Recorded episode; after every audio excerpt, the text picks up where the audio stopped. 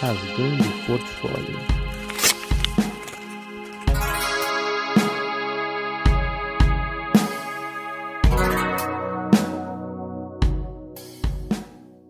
E aí, atômicos e atômicas, eu sou Pedro Gonçalves, esse é o Rasgando o Portfólio, nosso quadro de aleatoriedades. Hoje estou com o João Daniel Martins, que talvez novamente, João, e tá bem provável você seja a season finale desse quadro também. Você, você encerrou Olha. a temporada de entrevistas e talvez encerre rasgando portfólio. Porque ó, ia ter mais uma entrevista, mas a gente ainda tá conversando se vai conseguir gravar ou não. E eu já vou começar a gravar a temporada literária. Então, se não der certo a próxima entrevista, tu vai fechar. A, vai ser a season finale de dois, dois quadros aqui. Que bacana. Outra já foi uma doideira, Outra né? Boa noite, uma... bom dia, boa tarde aí pra quem tá te ouvindo. Outra já foi uma, é... foi uma viagem. Mandar um, um abraço aí pra todo mundo que gostou daquela doideira e acho que hoje também não vai ser diferente, né? Exatamente. E esse é específico para isso, né? Para quem não sabe, o João Daniel Martins é geógrafo, pesquisador, tá fazendo, tu tá fazendo pós-doc ou doc? Doutorado. Doutorado, né? Isso, doutorado em Geografia. Exatamente. E fechou a temporada de entrevistas, foi o episódio 12 do Pesco Entrevistas, falando sobre educação geográfica inclusiva, cartografia e sistemas de informação geográfica. Foi um episódio incrível, foi o mai maior episódio da temporada. Nós tivemos uma longa conversa sobre diversos temas, a gente até foi muito mais além. Foi, foi uma conversa muito, muito rica, cara. Foi uma conversa muito rica ah, e que, que veio, veio um feedback muito positivo. Que bacana, Pedro. Foi uma honra participar contigo ali. Agradeço o convite e a oportunidade de estar tá fazendo aquilo que a gente mais gosta de fazer na academia, né? O que a ciência gosta de fazer, que é construir conhecimento, espalhar essa mensagem aí do saber útil, né? Exatamente. Para nossa vida, para nossa reflexão. Obrigado aí pelo espaço. Esse trabalho que tu faz aqui é sensacional. Espero que hoje aí a contribuição também seja boa. E para quem não sabe, hoje nós vamos falar sobre vida alienígena. Vida vai ser um, uma conversa ampla e João, eu já te já te faço o questionamento. Existe seres a vida lá fora com certeza existe, mas com racionalidade igual ou superior à nossa? Cara, tu já começa com essa assim lá em cima, né? O final do podcast Pá. tu já traz pro começo aqui de cara. Olha, vamos fazer um cálculo matemático? Vamos. Simples, tá? Então vamos lá. Ó, número número de estrelas na, na Via Láctea, tá? Só na Via Láctea. Só na Via Láctea. Não vamos envolver outras não. Então aqui a Via Láctea possui de 200 a 400 bilhões de estrelas. Bilhões de estrelas. Tá? Uhum. Se eu não me engano, eu tô verificando aqui, quero verificar junto contigo aqui para não passar uma informação errada. Mas, tá, isso aqui que eu vou te falar agora é game changing no pensamento cósmico sobre, sobre busca por vida extraterrestre. Sim que são os achados do Kepler, né? Que é um satélite em órbita uhum. específico para buscar planetas, novos planetas. A função dele é ficar procurando vários sistemas solares e buscando planetas, tá? Vou tentar digitar rápido aqui à medida que eu falo, mas se eu não me engano, posso estar enganado, mas é próximo disso, 20% tá, dos planetas que existem, pelo menos 20% deles podem estar numa região habitável aqui como a gente está no nosso sistema solar. 20%, tá? Agora vamos pegar ali fazer uma regra de três básica aqui, então vamos usar o nosso número mais baixo de estrelas ali que a gente tem, que é 200, 200 milhões de estrelas. Tá, então a gente teria 40 milhões de possibilidades, 40 milhões de possibilidades só na Via Láctea. Tá? Se a gente pegar o número menor da, da estimativa de estrelas que tem na nossa Via Láctea. Na nossa Via Láctea. Uhum. Então já seriam 40 milhões de possibilidades. Aí desses 40, agora sim é a informação mais importante que precisa ser verificada. Pelo menos um quinto deles, ou seja, mais 20%, seriam possibilidades de ter um planeta com a nossa estrutura, a mesma quantidade de elementos, uh, na mesma região ali, distante do Sol, então a gente vai ter aí, cara, um, pelo menos um 5% de 40 milhões, é, 20% de 40 milhões Pô, ninguém é matemático Pô, aqui nessa merda. É complicado, né? complicado. Dois caras de humanos, assim. Menos 20%. Então a gente teria pelo menos 8 milhões de planetas parecidos com a Terra, ou com condições de abrigar a vida. Pelo menos 8 milhões, tá? A gente está aqui na Terra, é, a Terra, o nosso sistema solar é bem recente assim para a história do universo. Tem mais ou menos um terço da vida do universo, uhum. né? A gente tomando conta, tomando o universo aí como mais ou menos 13,7 bilhões de anos e a gente está aqui no sistema, nosso sistema solar, pelo menos, né? O Sol está aqui pelo menos há 5 bilhões de anos, 5, 5 bilhões de meio, 5 bilhões e meio, mais a Terra 4 bilhões e meio de anos e a vida na Terra 3 bilhões e meio de anos e o Homo e sapiens... Aí, exatamente, isso que eu ia falar. Ontem. 300, 300 mil anos. Nossa. Começou ontem. A gente, nós somos bebezinhos, cara. Ontem. Nós Sim, somos bebezinhos, cara. cara. É, por Sim, enquanto, gente... os, em questão de ser vivo grande, né? Porque nós temos os micro-organismos aí vivendo há milhares e milhares de anos. Mas em seres grandes, os dinossauros ainda são os donos do negócio. Eles têm o uso capião.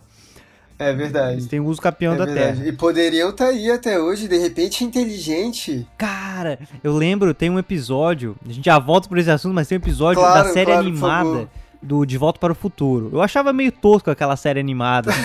mas tem um episódio que eles voltam com o DeLorean e eles impedem que o meteoro destrua, né? Chegue lá e faça tudo que fez. E aí, quando eles voltam pro futuro, tá os dinossauros com cidades gigantescas, enormes, eles com umas, umas roupas assim, um carro voador tudo de dinossauro. Viraram. Virou uma família dinossauro no, no futuro. E, e tá aí, né? É, é uma realidade alternativa. Olha, se, se for entrar no papo de realidade alternativa, a gente pode estar tendo essa conversa aqui agora, numa realidade alternativa e tá acontecendo qualquer coisa. Mas não vamos entrar nesse papo aí, porque já entra já em teoria das cordas é, e tal. Né? Então é uma outra conversa tão profunda quanto. E será que os nossos vizinhos ou amigos ou os nossos, sei lá, inimigos eu prefiro pensar que não, mas aliens inteligentes aí conseguem vir de outras dimensões. Será que eles conseguem do dobrar o espaço aí, dobrar as cordas para acessar outros universos paralelos? Fazer, tá fazendo a dobra, né? Já estão já tão com motor de dobra. Que viagem. Não, mas voltando lá para nossa para nossa matemática. Então, beleza, né? Tem aquela. Isso não é, não é meu, é do Carl Sagan. Podemos ser aí os primeiros ou os últimos, né? Uhum. A inteligência do universo. De repente a gente é de fato aí o primeiro mesmo. Beleza, somos os primeiros, uhum. estamos aí olhando o universo, começamos a ver, caramba, a gente existe, cara. Eu vou fazer uma referência à nossa outra conversa uhum. lá, né? Mas não dando muito spoiler lá, né? Para as pessoas assistirem, ouvirem. É... Nós somos o universo em autocompreensão, né? Nós somos a matéria aqui modelada dessa maneira, construída dessa forma aqui, depois de bilhões, literalmente bilhões de anos de interação entre as moléculas ali, os hidrocarbonetos até se organizar dessa maneira aqui, Homo sapiens, tá tendo essa conversa complexa, né? Porque a gente está traduzindo aqui pulsos elétricos que estão saindo do cérebro, traduzindo isso, ou transformando isso em energia mecânica, né? Vibrando aqui o nosso diafragma, empurrando o ar no pulmão, vibrando o ar até chegar no sensor da câmera que a gente inventou, que não existia isso no universo a gente inventou um olho digital, um ouvido digital que recebe isso, e aí o universo aí do outro lado está recebendo aquela vibração em forma de som de novo, né? Porque foi transformado do meio para o outro e voltou para aquele meio até virar energia elétrica. De novo no cérebro e fazer parte ali do grafo, sei lá, o nosso amigo em comum lá, o Gui, ele gosta muito dessas viagens do grafo. E o cérebro, de repente, não é diferente disso, né? Podem ser várias redes neurais, assim, vários, vários grafos mesmo. Acho que a teoria do guia aí é bem válida, né? Então, de repente, o nosso cérebro. Cara, eu tenho uma radiografia aqui do meu cérebro, uma. Um, ressonância uhum. magnética, que tu consegue ver as camadas, os layers, assim. E é igual um cogumelo, cara. Interessante. É igual um cogumelo. Uhum. o cérebro parece uma casca de nós mesmo, um cogumelo. Como é que cresce um cogumelo? Então tem o fungo ali, aí morreu uma coisa e de repente vem o esporo ali do cogumelo anterior. Pum! Aí tem ali a informação genética, né? Que não é diferente da gente, faz, né, nós somos, é, né? É. Essa, esse, o próprio cogumelo, a gente só abriu ali a nossa árvore genealógica e a gente tá em outro campo, outra árvore, outro galho ali, né, da nossa árvore.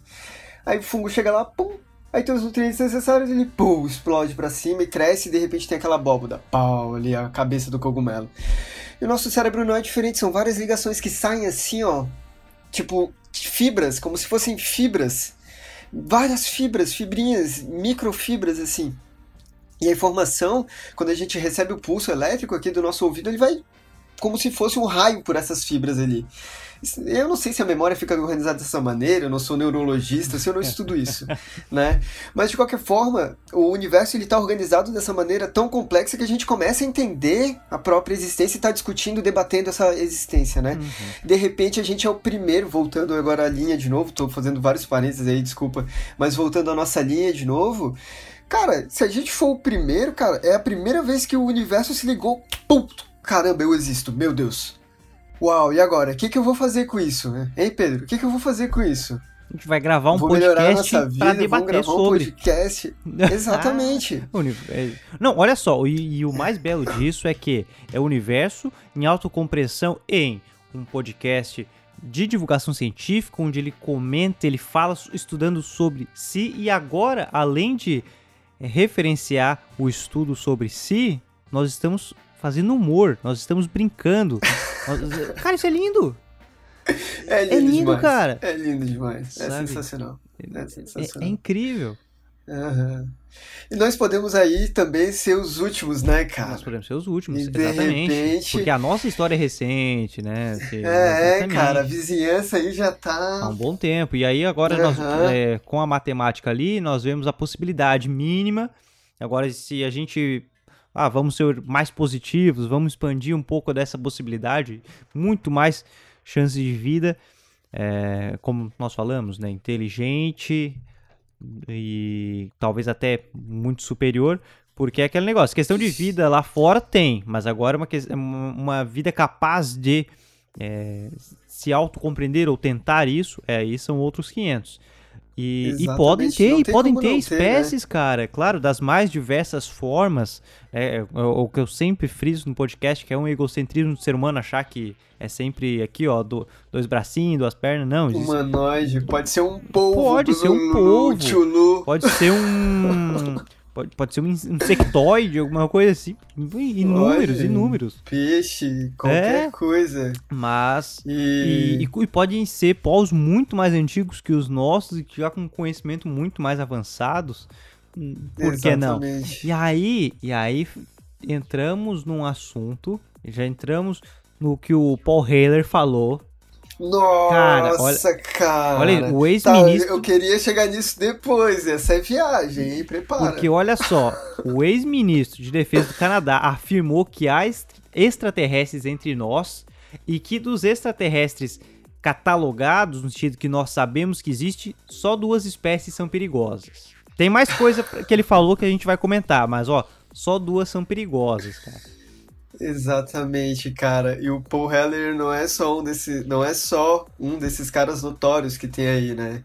Ele tem um que é super famoso, inclusive tem um documentário no Netflix que é o Bob Lazar, que esse cara aí ele trabalhou para o exército, né, norte-americano, ah. exército dos Estados Unidos, para estudar então o efeito, como funcionava um dispositivo voador lá, que é o disco, uhum. o disco voador ou a nave espacial. Né? E ele teve acesso, então, a, a esse objeto aí. E ele disse que não era um só.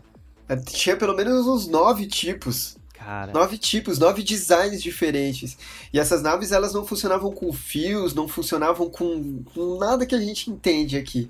Era... Tem uma coisa relacionada, cara, a isso. E não, não é só esse Bob Lazar. O Bob Lazar, ele dá uma entrevista no Joe Rogan também. Uhum. Tem um piloto, cara, que não sei se tu viu aí, ou a gente pode procurar aqui também, que são os, os vídeos que o Pentágono afirma, afirma que, são que, são reais, reais né? exatamente. Que são reais. Só reforçando ali, o, piloto... o Bob Lazar ele trabalhou de 88 a 89 no setor específico para estudar OVNIs, né? Pro Olha governo, só. pro governo uhum. trabalhou. E, e era um setor específico para isso, onde daí ele fala todas essas, essas afirmações, né? Mas voltando. É, inclusive tem toda uma campanha de difamação dele também, tem uma polêmica por trás. É interessante olhar a história e tomar as próprias conclusões. Uhum. Mas a questão é a tecnologia, né? E a tecnologia ela tá atrelada supostamente a um elemento, que é o elemento 115 aí da tabela periódica, que a gente não, consegue, não tem ele aqui na Terra. Esse elemento só seria formado, então, ter a nossa conversa lá né, que é como é que se formam os elementos, né, que é a compressão lá dos átomos, né, dos átomos de hidrogênio, depois o, essa compressão forma o átomo de hélio, e assim sucessivamente, né, tá formando a tabela periódica. E alguns outros elementos, né, só se formam então nessa, na, na supernova, né, Exato. né, que é o fim da, da estrela lá. E tem um desses elementos, que é o elemento 115, da nossa tabela periódica, que ele só é formado nessas estrelas que são muito grandes, e aí quando esses elementos eles são espalhados pelo universo, eles formam novos sistemas solares, novos planetas, né? E aqueles elementos ali dispostos podem formar a vida, como aconteceu aqui na Terra, como a gente acha que aconteceu aqui na Terra, né? Porque ela pode ter vindo de outro lugar também, uhum. mas, mas, né? Mas ela Talvez essa seja uma propriedade dos elementos mesmo, do próprio carbono, né? Porque o carbono, os anéis aromáticos ali, a ligação, as formas que o carbono é, proporciona em função da, das ligações que ele faz né, uhum. né, com os outros elementos. Ele pode fazer cadeias de carbono muito longas, as proteínas. Cara, isso aqui é a nossa unha os nossos cabelos, a, as células transparentes do nosso olho, cara, o osso, isso, cara, isso é é um elemento químico puro, tá ligado? É o hidrocarboneto ali, é o carbono ligado no hidrogênio ligado no oxigênio, é o cálcio, é a tabela periódica, né? Nós somos uma tabela periódica ambulante, né? Tá, é, eu tava falando uma, um pouquinho antes ali do, da, da vida, né? Que nós podemos ser os primeiros ou podemos ser os últimos eu acho que a gente vai encaminhar para um, outro elemento, assim, acho que é interessante a gente discutir isso, porque talvez para os outros nós sejamos uma outra vida inteligente. Talvez a, a robótica, a automação, talvez a inteligência artificial seja a nossa assinatura no universo. Talvez a vida orgânica, assim, ó, que a gente tem aqui, essa forma aqui, orgânico, a vida inteligente dentro do hidrocarboneto aqui, de um saco de carne, seja só uma passagem para o desenvolvimento dos supercomputadores que a gente está fazendo. De repente, só uma passagem para o desenvolvimento da supercomputação, da, da nuvem, da nuvem literalmente na nuvem. Não sei se você já viu aquele filme do. Transcendência lá? Johnny. Uhum. Uhum. Talvez aconteça um negócio daquilo, cara. Seja um sabe? Uma coisa só e de repente o universo todo migre para isso, para uma inteligência paralela. Eu não sei, cara. Mas que há vida lá fora, cara, eu acho que isso é propriedade química do carbono uhum. ou de outros elementos ali. E a tecnologia, de repente, esses planetas, é o que diz o Bob Lazar e o, e o David Fravor, que é o comandante daquelas filmagens. Uhum. Cara, nasceu ali o elemento, cara começou a vida, assim, uma vida inteligente, de repente humanoide ou não, a forma que estava disposta lá, a forma que foi se desenvolvendo naquele planeta, encontrou aquele elemento e sabia que se passasse uma corrente elétrica ali, ou botasse uma pedra daquela do lado da, da outra, e passasse uma corrente elétrica, ou juntasse alguma coisa ali, fazia dobrar o tempo e o espaço. e o cara viajar milhões de quilômetros, anos-luz, atravessando a galáxia. Não, e, e é uma coisa, por enquanto, talvez, é assim, ó, se realmente eles estão entre nós, né? Se eles estão aqui vivendo, conviver, a gente já vai tu entrar... Não, tu não deu uma do, do é, Paul Heller a gente já vai entrar nessa. duas espécies é. trabalham com governos nacionais. Exatamente. o, tem essa questão do da, da mobilidade, né? Os caras têm que ter, ou eles já estão fa fazendo a questão de cordas, eles já estão é, fazendo uma dobra, ou eles têm as naves ali que, olha, são em velocidades extremas. É, até tava. Eu, eu escrevo ficção, ficção científica, e aí eu sempre gosto de estudar para dar uma fundamentada ali, né? Para não ser total fantasia. E, e aí eu tava estudando sobre a nave do Star Trek, por exemplo, que para viajar para planetas aqui próximos, ainda do nosso sistema, demoraria não sei quantos anos. E ali não, em, em, na, na, velocidade deles. E ali eles conseguem a dobra e tal, e, e vão brincando. ainda com aquela nave seria já é muito fantasioso a, a velocidade do Star Trek. Então, cara, como que esses bichos vieram? Eles têm, eles têm uma tecnologia incrível. é, cara. Porra, nessa entrevista do do Joe Rogan com o Bob Lazar, eles falam sobre essa, a dobra do espaço, né? uhum. né? E te, chega um ponto lá que eles discutem sobre a energia né? e o Tesla que o Tesla ele tentou fazer energia gratuita para todo Sim. mundo, né? Uhum. E o Thomas Edison, então, não só o Thomas Edison, mas um lobby ali da energia nos Sim. Estados Unidos e tal, acabou acabando com a carreira do, do Nikola Sim. Tesla, né? O cara que morreu, morreu de uma forma extremamente triste. É, sozinho. Uhum. Foi bem, bem triste mesmo. Um, um cara muito importante para a ciência. Mas o Bob Lazar diz assim que se tivesse implantado a torre de Tesla, nós não teríamos os, os circuitos que a gente tem hoje. Os transistores, a gente chegou num tamanho que a energia que ia ter no ar aqui, beleza, não ia afetar os organismos. Mas os microeletrônicos que a gente tem aqui não iam aguentar essa, a, a, energia no ar, a vibração, né? As ondas que, de transmissão de energia no ar.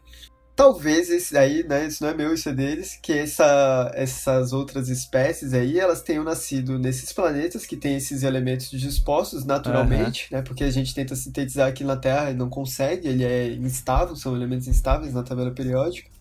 E aí eles se adaptaram àquilo sabe? Essa aí, isso aí é o que eles têm de tecnologia, porque eles conseguem, sei lá, um elemento muito pesado que passa uma carga elétrica e aquela, assim como nós temos os ímãs de neodímio, que nós fazemos esse ímã, não, ele não ocorre naturalmente. Uhum. A gente faz esse ímã por indução elétrica. A gente molda o tempo e espaço ali, o campo eletromagnético, com um elemento derretido e Exato. passa energia elétrica e de repente tem um ímã.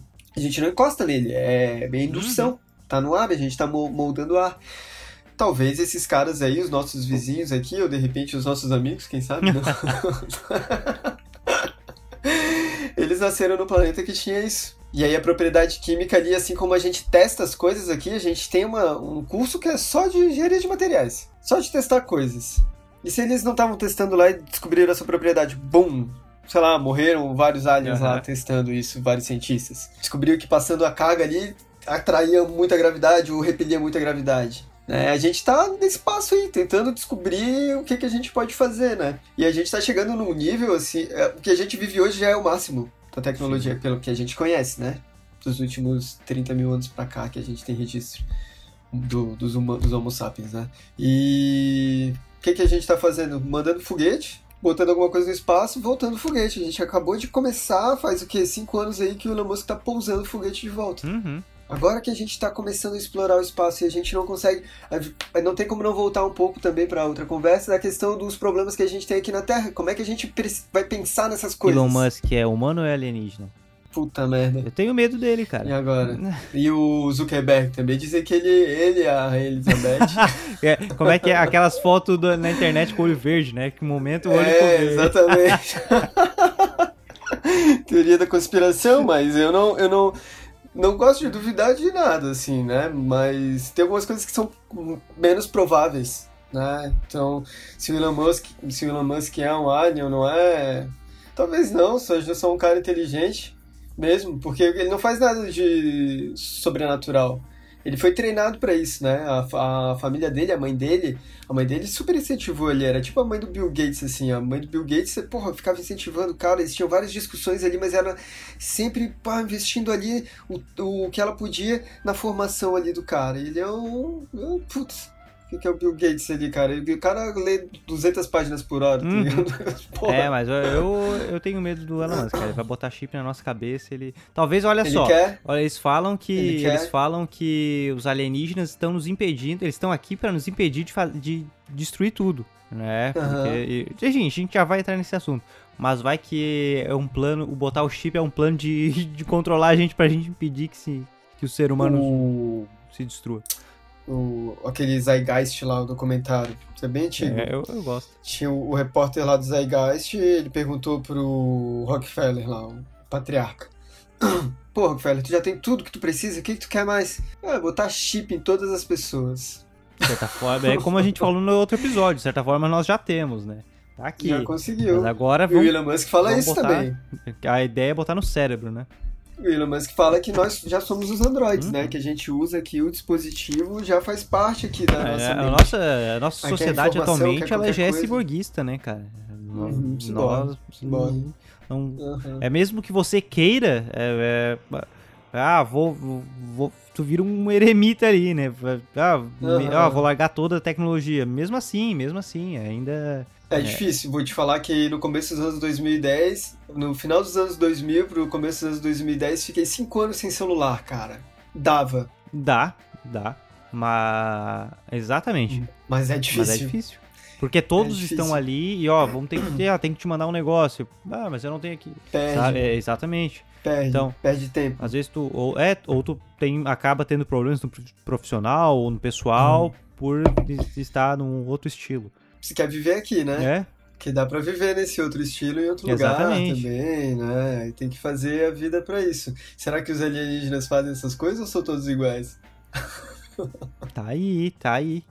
O- Será que eles passam as férias aqui com essas naves deles? Será que são. Cara, assim, ó, se existe, a sensação que eu tenho é que logo menos a gente vai descobrir. Se não existe, se é tudo uma fantasia, nunca vamos parar de discutir sobre isso, sabe? Mas É, vai ser uma discussão é, tão- é, é, até que nós de é, até o momento que que seja a descoberta é, vai ser uma eterna discussão, cara. Porque É. isso nos isso nos envolve de uma forma incrível. as evidências apontam o contrário do que eu falei por último. De que apontam que sim, cara, que existe, que tá aí, que os relatos sérios estão aparecendo, que é o do Paul Heller, que é do Bob Lazar, que é de- do David Fravor, tô com o cara aqui na minha frente. Então, acho que a gente podia começar a falar até estamos aqui na comédia, né, ou rasgando o portfólio, mas acho que a gente podia começar a falar sério sobre se preparar para algo Aham. E é verdade. como sociedade. Eu penso assim, ó, é, já vamos voltar nesse tópico, Uhum. mas não, de certa forma não fugindo dele, eu acho uma pena, isso me dói demais, cara. Eu, eu escrevo isso e pretendo publicar ainda, no, que é, a nossa divisão, a nossa divisão como ser humano, sabe? Parece aquele papo tópico e tal, e, mas não, velho, a, a gente é, é terráqueo, cara sabe? No, no momento em que, ah, beleza, descobrimos outros universos, é, estamos viajando entre planetas. Ah, João, hoje eu vou ali no planeta hum, o- o Aralar, sabe? Ah, vou ali no, no planeta Waralar comprar, comprar especiaria. É, eu vou chegar lá, vou ser terráqueo, cara, sabe? Ainda a gente tá numa, numa divisão monstruosa. Como, como, Política, É. cara, olha isso. Isso- isso- isso é Política, foda, cara. Então, é, poxa, meu Deus, a gente tá numa, sabe, por brigas. Cara, olha isso, olha, olha o nível. Onde a gente já tá num estudo com carros elétricos, mas a gente ainda tá numa guerra por petróleo, cara. A gente tá Aham, matando gente da petróleo. nossa espécie, cara, Aham, por petróleo. Sim. É é uma coisa absurda. Então, e ao mesmo tempo, nós estamos em estudos avançados, querendo buscar vida, mas a gente ainda não meio que não aceitou a, pró- a, a Uhum. nossa própria vida como, como espécie. Então, isso é muito louco, né? É louco. Tem jeito de resolver. Tem jeito. Basta querer fazer mesmo. Mesmo, não é brincadeira. Basta querer fazer mesmo. Mas a pessoa que decide isso, que escolhe ali, ó, cara, nós vamos fazer isso. Isso, vou dar um exemplo, que é o isso, não vou deixar no ar, não. O isso é resolver problema da fome, resolver problema da moradia, resolver problema da educação. É isso. Isso é factível. Isso aí, o cara. É o nosso possível, líder cara. terrestre, mande... o nosso líder terrestre, leve-me ao seu líder. Aham. Leve-me ao seu líder. O alienígena chegando, leve-me ao seu líder. Quer? Não tem, cara. Mas esse líder que a gente tem hoje, cara, ele pode, se ele quiser, destinar os recursos pra isso. E destinar o. Sabe como ele poderia fazer isso? Usando os pulsos eletro- elétricos, vibrando o diafragma dele, fazendo o ar vibrar pra ele fazer as coisas acontecerem. Mas ele não quer. Então a gente pode fazer isso de alguma maneira, né? Eu acho que debater sobre isso, fazer mais pessoas discutirem sobre essas possibilidades de melhorar a nossa vida aqui na Terra como seres humanos que fazem parte de um sistema solar com outros planetas, que fazem parte de uma galáxia com outros sistemas solares, que bilhões, bilhões de sistemas solares só na nossa galáxia, porque são bilhões, trilhões de galáxias. Uhum que talvez façam parte de um organismo maior, porque tem um sistema que se chama Laniakea, que é um, chama, se chama Laniakea. Vamos pesquisar aí, Laniakea é, vem de uma palavra do Havaí, Laniakea, vem de uma palavra do Havaí que significa... Eu quero saber o que significa o Laniakea, mas o Laniakea ele é um aglomerado, super aglomerado de galáxias, uhum. que contém a Via Láctea. E ele tem uma forma no universo. Bom, aqui na Terra, o que, que acontece com a matéria quando ela cai no planeta, uhum. né? Ela tende a descer a gravidade. Então, quando chove na superfície do planeta, essa água entra em contato com a superfície, com a rocha ali, começa a fazer o processo de erosão nessa rocha e vai abrindo vales. E esses vales formam os rios e levam maté a matéria né, para o oceano de volta. Uhum. E aí o que acontece? Chove e esse processo de erosão vai formando a superfície do nosso planeta. E esses rios, eles têm vários desenhos. A Laniakea é tipo um rio de galáxias. É, é, é ramificado. Em 3D. É, lindo, né, cara? Parece um, um sistema Parece um órgão. Assim. Parece um órgão. É, exatamente, parece um cara. cérebro. E ele se movimenta assim no universo, como se fosse um rio de galáxias em 3D, indo numa direção, que é o Super Attractor no meio do Super Cluster. Né? Então tem alguma coisa ali que os cientistas não sabem direito o que, que é, se é matéria escura, se o que, que é, que está atraindo as estrelas para aquela direção. E o caminhar das galáxias né, nessa superestrutura de galáxias, forma uma estrutura que parece um órgão mesmo, sei lá, um coração, pulmão, cérebro, eu não sei. Talvez a gente faça parte, a gente faz parte dessa estrutura maior, mas talvez isso seja um pedaço de uma coisa muito maior. Exatamente.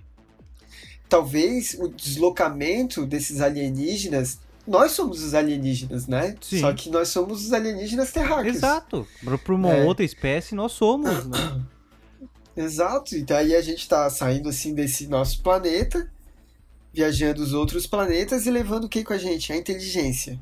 Né? A forma de raciocinar, de perceber a própria existência, de olhar o universo e saber que pode moldar o universo e fazer a própria vontade acontecer ali através da, dessa materialização, uhum. transformação do universo talvez isso aí seja, sei lá, um tipo de pulso elétrico nervoso, como se fosse o nosso cérebro pensando. Uhum. Então tu vai buscar uma memória. Porta, beleza, pensei na porta.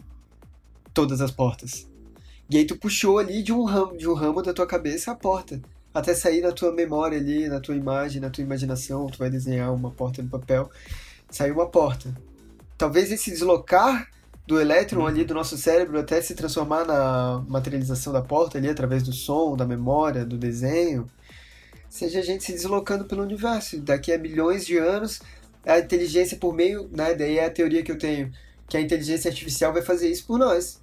Vai, pum, se espalhar pelo uhum. universo. E já começou, por meio das ondas. Então, desde a década de 60 a gente emite ondas de TV, desde antes disso a gente já emite ondas de rádio, e a gente já alcançou vários planetas vizinhos com a nossa radiação. Sim. A gente ainda não de detectou na nossa tecnologia, né, comunicação, comunicações, né, de outros planetas ou de outros sistemas solares aqui na nossa Terra. Mas a gente já está emitindo bastante para os nossos vizinhos. E isso viaja na velocidade Exato. da luz. A, nossa vizinha mais próxima está mais ou menos 4 anos-luz de distância. Então a nossa conversa aqui, essa conversa que a gente está tendo, daqui a 4 anos eles vão estar tá ouvindo lá. Na próxima Centauri que tem o Kepler 22 Bento, já viu Raised by Wolves? Sim. Essa série é foda, né, cara? Essa série fala sobre vida inteligente em outros planetas. Talvez quando os caras chegaram lá, nesse é o planeta mais próximo que a gente tem aqui, provável, né, que tenha vida aqui, ou com as condições ideais para a formação da vida como a gente conhece. Talvez tenha mesmo. E os caras estão num outro estágio diferente da gente, mas e se voltando lá pro início, né? E se a matéria é, tem a propriedade de se ligar dessa maneira sempre, no universo inteiro, porque essas são as, as regras matemáticas, né, que a força forte, a força fraca, uhum. a força eletromagnética e a força gravitacional fazem com a matéria, pelo menos nesse universo que a gente vive, cara, talvez a vida agora enquanto a gente está falando seja se replicando ali naturalmente, porque essa é a propriedade da química. Mas vale lembrar também daquelas fast radio bursts, né? Aquelas rajadas de rádio rápidas assim que, que teve duas já que alcançaram a Terra e o pessoal gravou é e ainda não conseguiu identificar. Mas Decifrar. que são rajadas uhum. extremamente rápidas e que, e que chegaram, duas. Duas já que tem registrado aqui, né? Aham. Uhum. Isso é incrível, cara. Olha isso. É, é... Talvez sejam as primeiras sabe, de outra civilização. É, quem sabe não seja uma outra civilização, assim como a gente tentando. Cara, vamos jogar, uhum. vamos jogar, vai que chega pra alguém. E tá, e tá lá. Tá Sim. jogando. Isso, isso, é demais. E talvez as primeiras já pensou se os caras. Como, como é que a gente começou? Fez a primeira antena lá. Ah, liga a energia elétrica, então vamos transmitir o um negócio. Bum, bum. Uhum. Beleza, queimou, sei lá, vamos tentar de novo. Turururum. Aí mais um pouco. Ah, beleza, motor. Brrr, pronto, não parou de transmitir. Guys. Daqui a pouco. E se a gente rece... começa a receber o resto uh -huh. deles? Um... E daqui a 20 anos a gente, caramba, a gente tá recebendo a civilização ali, sei lá quantos anos luz, porque isso dá pra triangular, né? Cara, uma coisa que eu gosto muito que o quinto elemento brinca e que eu acho muito legal de, de explorar é aquela questão de estar tá viajando entre, entre planetas e ter onda de rádio. Tipo, ter uma rádio interestelar. Tu tá ali com o teu, teu carro espacial indo para outro planeta e tá ouvindo rádio, sabe? tu que gosta de Star Trek, isso é bem possível, né? Que eles criam um vórtice lá, quando eles viajam. Teve o Star... Eu não sou ultra fã do Star Trek, uhum. assim, eu gosto. Já assisti os dois filmes modernos e já assisti o primeiro Star Trek de todos Sei. também, o de 60 e uhum. poucos lá. Assisti inteiro e assisti o último Star Trek também, o mais recente que tinha na Netflix, acho que foi pra Amazon Prime agora. Não sei se tá no Netflix. Tá na Netflix, aham. Uhum. Tá no Netflix, o Discovery, não foi Prime, né? né? O Prime fez o, confundido. o do Picard, que ficou terrível. Ah, tá. Tem, e tem um outro, mas tinha um da Netflix que foi pra Prime. O desses The Expanse. sei lá. Isso, uh -huh. isso, que é bem interessante. É bem interessante, também. ele é a adaptação de, um, de, de uns livros. É de, ele é a adaptação só. de O Leviatã Desperta. Leviatã Awakens é o nome do livro. Olha é, que bacana. Ele traz uma ideia interessante ali. O legal é que ele, desse seriado que ele explica como a humanidade começou a fazer a viagem super rápida, né? Isso é bem tem um dos episódios, é bem interessante. Mas voltando pro Star Trek, tem uma. Eles dobram o espaço na frente deles ali. E chega um momento que tem uma outra nave, que é do própria, da, dos humanos ah. também, ou da, da confederação lá, que consegue alcançar eles, porque tem uma tecnologia e tal, e eles estão dentro de um vórtice. Tem um, um jogo, o Dead Space, você já deve ter ouvido falar, provavelmente, que eles dobram o espaço na frente deles. Né? Então eles querem fazer uma viagem, o que, que eles fazem? Eles apertam o espaço, eles trazem o espaço para frente deles e viajam um pouquinho para frente, na verdade. Porque eles viajar, eles gastaram o que eles gastaram de energia para comprimir o espaço, no deslocamento ali ele compensa todo porque eles vão andar só um pouquinho para frente. É como, beleza, tu tá em Tubarão, eu tô aqui em Floripa.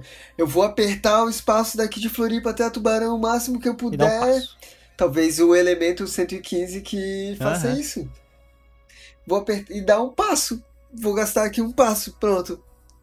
Viajei mais rápido que a luz para chegar aí do outro lado talvez gastando pouca energia, só que a gente não sabe fazer isso ainda. E daqui a pouco a gente vai estar tá dando uns cagaços nos nossos vizinhos aí. Chegar no planeta lá com uma nave da Terra, assim, pá! Caralho, tu viu aquilo no céu? Quem sabe, ou quem sabe, na verdade, isso aí, essa tecnologia já existe. É assim que os nossos visitantes, nossos colegas aqui já chegaram à Terra e eles só não nos ensinaram isso ainda porque não estamos maduros o suficiente para explorar o universo. Não, estamos não, mesmo, não, não, não estamos, né? A gente. Não É assim, eu te, eu te confesso que essas pesquisas para a gente colonizar Marte, é, Que na verdade eu acho umas paradas muito bizarras, tipo o bilionário comprando parte da lua. Porra, cara, como Sim. assim? Uhum. Botaram a lua para vender. Tem dono na lua, cara. Uhum. Minério. e... É, interesse financeiro. Sempre. E aí eu fico pensando, pá, deixa Marte quieto, cara. A gente não tá dando conta de cuidar nem da Terra, a gente tá destruindo a Terra, consumindo mais do que ela pode nos entregar. Vai destruir outro planeta. O bicho já, já, já é um planeta morto. Vamos reviver para matar o bicho de novo. Uhum. Mas. E descobriram várias, vários aquíferos, Sim, né? Exato. Esses dias agora. E não são poucos, né? São vários aquíferos pelo planeta. Então, eu, eu acho que a gente tem que desenvolver a tecnologia, sim, se preparar para sair, porque não vai ser para sempre mesmo. Tudo bem que vai levar mais 5 milhões de anos, né? O sol tá na metade da vida ainda. Mas não vai ser para sempre. E nada escapa, a gente não tá assim, entregue aí a, a sorte de nunca ser atingido por um uhum. outro meteoro. né? Então, se a gente não se preparar para receber aí o meteoro e desviar ele, ou então se preparar para sair, vai acabar. Uhum. Né? A vida, obviamente, eu acho que não, né? enquanto tiver mar aí, daqui a pouco as, os micro-organismos evoluem sim, novamente. Sim, mas uh, nossa, né? Nossa, a nossa espécie aqui ou se é. prepara ou estamos à mercê. Se a gente já for aliens, se a gente já não veio de Marte, Marte tem um vulcão lá, cara, um edifício vulcânico, né? O, a Torre do Vulcão, que é o Monte Olimpo. O Monte Olimpo ele tem 27 quilômetros de altura. Para fazer um, é o maior vulcão do sistema Caramba. solar para fazer um vulcão desse aí, cara, olha, a lava ela saiu toda de dentro do planeta. Ele é um negócio gigantesco, assim, ele ocupa uma área gigantesca do uhum. planeta, o edifício vulcânico do Monte Olimpo. Cara, ou aquilo ali foi um meteoro muito forte, né, que extravasou, então, a, a lava de dentro, o magma de dentro, ou uma pressão magmática muito estranha que tirou todo aquele magma de dentro para fora. Esse, o Monte Olimpo, cara, ele ocupa uma superfície tão grande do planeta que ele desestabilizaria qualquer forma de vida mesmo, uhum. realmente. Uhum. E, a, e a composição da atmosfera de Marte é basicamente CO2. Talvez já tenha tido a vida ali, de repente a gente veio de lá mesmo, talvez. Uhum. Sei lá, explodiu alguma bomba nuclear ali, extravasou aquele magma, ou, ou talvez não, isso é só uma especulação minha, sem infundada. Mas baseado no que eu ando vendo ali da Curiosity, eu gosto bastante de olhar as imagens da NASA, da Curiosity. Eu fiz geografia, fiz as disciplinas de geologia e sei analisar a formação de algumas uhum. rochas ali, a composição do relevo, né?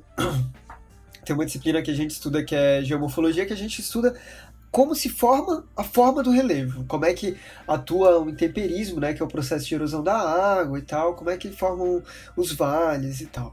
E tem umas formas lá em Marte, cara, que elas só podem ter sido formadas em rios, ou em áreas de lagos, Sim. ou em áreas de mares. Que são as bedrocks em inglês, né? Ou então as rochas que são depósitos.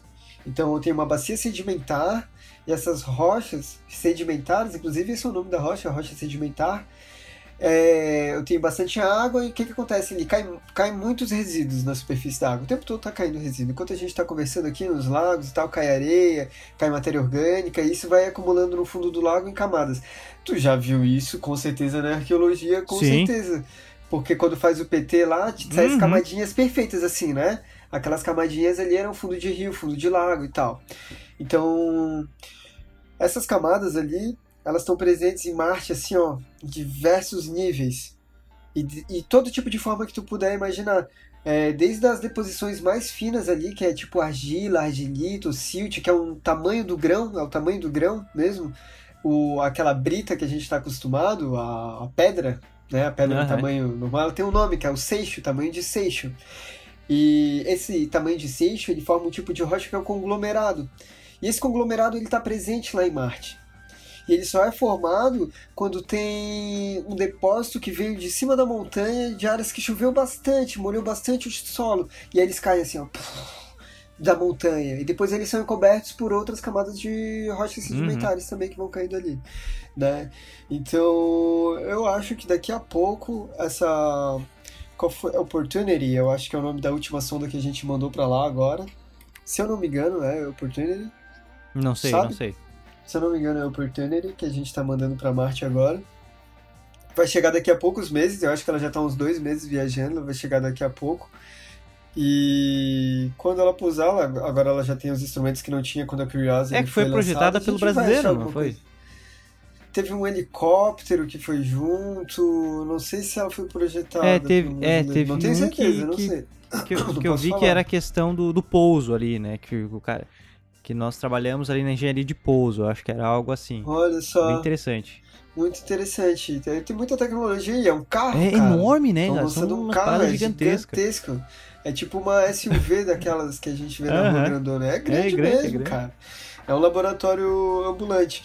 E os instrumentos que tem ali, olha, provavelmente a gente vai encontrar micro-organismos ou fósseis de micro-organismos. Né? Isso se a gente não começar a escavar e encontrar outras coisas aí.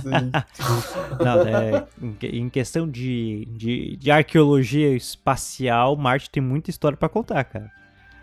Cara, Nossa. e a, a, gente também, né? Pensa agora, já que é para conversar sobre co coisas. Porra, os maias, cara, tem um desenho maia lá que tem uma nave espacial. Que, que assim. Tem uma nave espacial. Não tem como. Não, cara, assim, ó. Não tem, não tem imagem aqui, é só uhum. áudio, né? Mas, pô, cara, procura no Google quando tiver oportunidade, cara.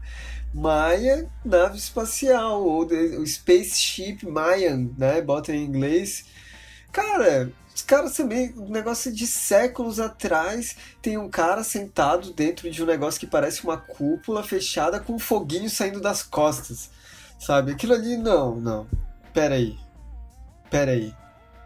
Sabe, tem algumas coisas que são de botar a pulga atrás da orelha tem, mesmo. Tem, tem. Então vamos falar desse aí do, do comandante lá. Te... Vamos, é, vamos, vamos entrar, que já, já estamos aqui há um bom tempo da conversa. Mas, assim, é, eu tenho. Ah, não é certeza, né? A gente não tem certeza de nada. Mas, as, com certeza, esses povos aí antigos é, não naquele papo de sempre do, do history lá de ah, os alienígenas vieram fazer as pirâmides. Não, não é isso. Uhum. Mas influência, uma influência, uma. Ó, eles viram alguma coisa, enfim. Tem, tem, tem, tanta coisa, cara, tem tanta coisa. Meu Deus, nada. Por que, que eles viriam só agora? Por que, que eles não estariam aqui já há um bom tempo? E o que, que é tempo para eles? Qual a expectativa de vida para eles? Quem sabe o nosso expectativa de vida é uma coisinha tão minúscula para eles, assim, pô, vocês uhum. vivem pouco ou vivem muito. Enfim, a gente não sabe. É. Sabe? É verdade. E pro tempo da Terra a gente não vive nada. É. Nada, nada, nada. Nada de nada. Nada. Um tiquinho de nada. Assim, ó, esse cara vive 100 anos, viveu pra caramba o cara que uhum. viveu 100 anos. Um ser humano que vive 100 anos, olha, parabéns, viveu bem aí, saúde, porra, cara, 100 anos. Mas pra história da Terra, cara, 100 anos é um sopro de uma piscadinha. Para a história do ser humano na Terra, que é 300 mil anos, 100 anos não é nada. E o que aconteceu nos últimos 100 anos, cara, foi assim, ó, revolucionário na existência. A indústria, o desenvolvimento industrial, as discussões científicas, o debate científico, sabe? A formação de conhecimento para a mudança da realidade mesmo sabe? Não, não tudo, não tudo foi bom, né, aqui na Terra, assim, mas muita coisa foi boa, né? Fora as guerras, aí, o desenvolvimento das bombas atômicas e tal, mas o desenvolvimento científico que dá a oportunidade de a gente discutir isso, da gente debater coisas cada vez mais complexas, sabe? Pô, a gente tá discutindo sobre isso hoje, daqui a pouco existe aí uma revelação, vou vir feliz pra caralho dizendo, caramba, Fazer a segunda parte, segunda parte a nossa conversa! aconteceu, uhum. sabe? E é exatamente isso. Oh, não, não, não te duvido que, que talvez uma espécie, uma dessas que estão aqui entre nós, não, não tenha vindo nesses povos mais antigos e dado uma, uns pitacos, ó, faz assim, assim, assado. Tô, tô observando vocês, tá? Ó, deu meu tempo aqui, tô, tô indo, bateu de olho. Daí depois voltou, pô, vocês fizeram cagada. Mas vamos lá. Vamos lá, tô olhando, tô olhando. É, exatamente. né? quem, exatamente, quem sabe não é um puramente aquele, aquele formigueiro montado, eles estão nos olhando. Uhum. Ah, vamos ver se esse pessoal aí consegue, consegue evoluir a nível, quem sabe. Quem sabe já não existe uma democracia, uma democracia intergaláctica, intergaláctica, que eu tô escrevendo sobre isso, e, e, e, e, e, na verdade agora, a gente só não esteja ali numa, numa observação, quem sabe, ó, se evoluir um pouco mais, a gente já deixa, deixa o cara entrar. Por enquanto, não. Quem sabe. Entrar pra United Galaxies. a ONU do espaço. Que o que, eu, o que, o, que, o, que a ficção, que a maior é... ficção para mim, porque o Star Trek é a utopia da utopia, né? Mas uh -huh, é tudo, bonito, muito lindo. Né? Aquilo tudo lá é 300 anos no futuro. Eu duvido que daqui a 300 anos a gente ter. duvido, cara. Tudo bonito, o design, a roupa das pessoas, Não, tudo, tudo a funciona, a sociedade perfeita. E, e aí tem a, a, a federação, coisa. cara, a Federação dos Planetas Unificados, que é comandada pela Terra, capital na França. O demônio que é a Terra ah, que vai ser a líder dos negócios, cara. A gente vai chegar assim, vai ser o. Vai ser, como é que vai ser o, os suburbanos do, do dessa federação, enfim. Sim, imagina. E aí, quem são os líderes na nossa discussão intergaláctica? O Trump? Olha aí, ó. É um dos motivos que a gente não é aceito na democracia galáctica aí, ó. Ai, cara. Né? O que, que a gente vai fazer, né? Acho que. Cara, preparar pra conversa é necessário mesmo com eles. Sim, não, não. É... Sabe? Botar na nossa cabeça pra não levar um cagaço. É, a gente tem que se preparar.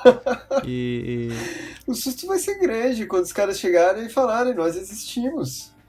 E a gente sempre teve aqui. Sempre teve aqui essas aparições no mar aí. Pô, a gente tá dentro do mar aqui faz tempo, vocês nem conseguem olhar ali. Não, o mar é desconhecido. Na tá verdade, o oceano é um extremamente desconhecido pra gente, né, cara? Sim, eles não sabem nada de nada do que tem no mar, não conseguem ver o que tem embaixo d'água, literalmente. É, né? além da pressão, enfim, inúmeros, uhum. inúmeros fatores que você pode ver em qualquer documentário do James Cameron. James Cameron e seus mergulhos. Images of that rotating thing captured by U.S. Navy aircraft, sensors locking in on the target. Commander David Fravor saw it firsthand during a training mission, describing it like a 40 foot long tic tac, maneuvering rapidly and changing direction. Talvez o cara já chegue aí, cara, se for humanoide igual a gente, Sim. igual, assim, igual, igual. Que o Paul Heller, ele fala que tem uma espécie lá que é igual os nórdicos, assim, que são os caras uhum. altos, louro, tudo branco, não sei o quê. E se tiver um que é mais parecido com a gente, de repente eles pousam no mar, Aí vão lá, entram lá onde tem que entrar, sei lá, na base deles ali, sai de barquinho na praia, ninguém viu, pô, apareceu um barco, o cara desce na areia, assim, de boa, com o mochilinha dele, ah, vou curtir as áreas da terra. Uh! É, questão da vida, né? Quem sabe os, os é cursos não sejam ali. Ah. os golfinhos. Os golfinhos, eu tenho medo de golfinho, cara. Talvez os golfinhos sejam os aliens, vieram aqui pra Terra pra nos ensinar alguma coisa, a gente tá fudendo com eles.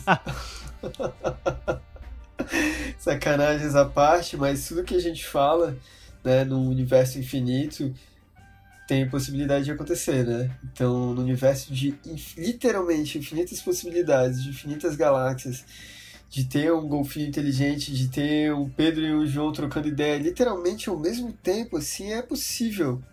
Né? É difícil de pensar hum. nisso, nas possibilidades, né? Porque a gente não tem noção do tamanho do tempo, do tamanho do próprio espaço, né? Mas a, a Terra é pequena, o universo é grande pra caralho, o sistema solar é grande pra caralho.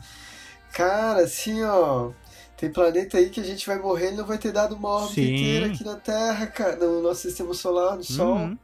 Então a gente tem que rever os nossos conceitos, assim religiosos, políticos, práticos em relação um ao outro, porque daqui a pouco pode vir realmente o game change. O ah, se vocês não estão sozinhos, uhum. a gente está aqui. O que vocês querem? Se acabar aí na porrada? Se destruir na base da bomba? Ficar se matando por besteira? Vão fazer parte dessa coisa toda aqui, talvez seja isso aí, tu, tu mesmo falaste ali mais cedo. A Federação Intergaláctica tá aqui, e a gente não vai fazer parte porque nós não temos capacidade de trocar uma Sim, ideia. É, aí há tanto tempo conversando em deflagração. Meu Deus do céu, cara, que tristeza. Quais são os interesses depois, né? Porque eu acho que tem uma disputa de interesse. O que, que vai. O que, que a gente vai estar tá indo atrás? Vai ser metal? Vai ser comida? Vai ser água? Água intergaláctica? A água é fácil, água, o universo uhum. é feito de água. Né? A gente tem um cinturão de asteroides ali com todos os elementos disponíveis, com toda a água disponível, toda a tecnologia que a gente quiser tirar, tem lá silício, cadmio, tem, sei lá, xenônio, tem todos os gases, assim, tudo que a gente quiser. Só farmar, uhum. como dizem a cultura dos gamers. É só farmar o universo, tá pronto. Trazer pra Terra é bem rápido, cara, aqui do lado. Daqui a pouco o Elon Musk tá fazendo isso. Eu não duvido. Inventa um novo sistema Verdade. de propulsão, que eu acho que é, tem essa limitante aí que é bem debatida, que é o sistema de propulsão, né? Então, Bob Lazar ali, ele apresenta mais ou menos aí uma teoria do que, que acontece com, digamos, vou tentar ilustrar aqui para quem ouve, mas tu consegue ver o meu mouse uhum. aqui, né? Então eu tenho um objeto, que é a minha nave, que não importa a forma que ela tenha, mas dentro dela, no núcleo dela, ela tem um dispositivo lá com esse elemento 115 aí, que quando ele é ativado, ele gera um campo gravitacional ali em forma que impede que a gravidade se altere que está dentro daquele campo. Então o cara pode fazer o que for para frente, uhum. para trás, para cima, para baixo, para um lado e para o outro, uma curva na velocidade da luz ou viajar na velocidade da luz que o cara que está ali dentro, que se tivesse nas condições que a gente tem hoje, lança uma pessoa, literalmente empurra um cara da Terra para fora por meio de uma bomba, né, que é o que tem atrás uhum. dele, né? O foguete é uma bomba, é. né, um fogo controlado, mas é uma bomba. Né? A gente está lançando uma pessoa empurrando o cara, vencendo a gravidade com tudo. para tirar o cara da terra na marra. De repente tem um, jeito tão mais fácil, que é apertando o espaço ali e pronto, pum. Exatamente. Ah, vou, vou dobrar aqui, deu. Gasta muito menos energia, não bota ninguém em risco, não explode, não gasta combustível, não gasta nada. E a gente não tá apto ainda a brincar com fogo porque nós somos crianças no parque. Extremamente. Que fica brigando, brigando por causa do balanço. Exato, cara. A gente tá brigando por pouco, com tanta coisa a se conhecer. Cara. Oh, mas vamos, vamos falar do Paul Haler, que... Dale, cara. Que assim, ele, é... ele comentou, né, além de falar que há extraterrestres entre nós, ele fez uma, uma entrevista à televisão russa, o ex-funcionário, ele é ex-funcionário do governo canadense, e disse que o número de extraterrestres na Terra aumentou significativamente na última década por causa da invenção da bomba nuclear. Ele disse que eles temem muito que possamos ser estúpidos o suficiente para voltar a usar armas nucleares, e isso causaria um grande dano tanto para nós quanto para eles. Isso ele afirmando. Ele complementou: nós gastamos muito tempo lutando entre nós mesmos, temos muitos gastos militares e não fazemos o suficiente para alimentar os pobres e cuidar dos desabrigados e doentes. Estamos derrubando florestas e poluindo nossos rios e lagos. Estamos despejando esgotos nos oceanos. Estamos fazendo todos os tipos de coisas que não deveríamos como administradores e eles, os alienígenas, não gostam disso. É, e para finalizar, ele disse: faz muito tempo que me re relaciono com a temática extraterrestre e tal. Ah, e tem outro, tem outro. Agora não tô lembrando quem. Não tô lembrando quem, mas um outro cientista, um outro profissional que falou que que nós mexemos com a tecnologia porque porque eles come... eles que nos meio que empurraram para aprender a mexer com tecnologias. Assim. Agora não tô uhum. lembrando quem que foi o cientista que disse teve uma coisa bem interessante no discurso do, do Heller aí, que sempre aparece, ou pelo menos tem aparecido com mais frequência aí na, nas minhas andanças, apareceu no nosso discurso, já apareceu hoje aqui de novo, que é resolver os nossos problemas aqui. Ah, outra coisa aqui que ele... exato, exato, já vou voltar nisso. Que é, é que antes de ler o discurso era o que a gente já estava conversando, né? Uhum. E aí ele complementou também falando assim: Recebi dados de diversas fontes de que há em torno de 80 espécies diferentes de extraterrestres. Nossa, Algumas já? delas estão conosco, podem andar pelas ruas e você não conseguirá diferenciá-las se cruzar por elas. Tá aí. Olha só. Agora não tô. Ah, pô, eu queria achar quem. O cara que falou ali da questão da tecnologia e tal. Mas. Mas, cara, é muita, é muita gente. É, sim. É, é, é Gente, qual é a definição é o coletivo. Gente, né? Eu tô aqui já considerando é. os vizinhos. Aham. Uhum. Sim. Será que eu não sou? Pois é. Será que tu não é? E nós nem. É? E a gente não sabe. Será? Tô aí. E... Ai, cara, mas se eu fosse eles, eu teria medo da gente também. Eu conheço o ser humano. Eu até Exato. Sou... E é por isso que a gente tem medo. a gente tem medo do ser humano. O ser humano é um bicho difícil, cara. Sim, cara. Imagina se os caras saem se caçando por causa da cor de pele, cara. É.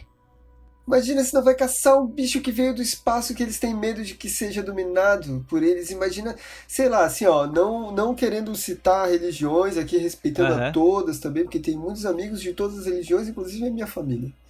É, mas, cara, tem algumas intolerâncias assim que talvez sejam difíceis para eles engolirem aí a existência de uma coisa paralela, sabe? Que isso aí me assusta uhum. um pouco né, o, talvez uma quebra de paradigmas, assim, no sentido de que Deus não é humanoide, como a gente falou mais cedo também. Sim. E, e seria muita pretensão também, né?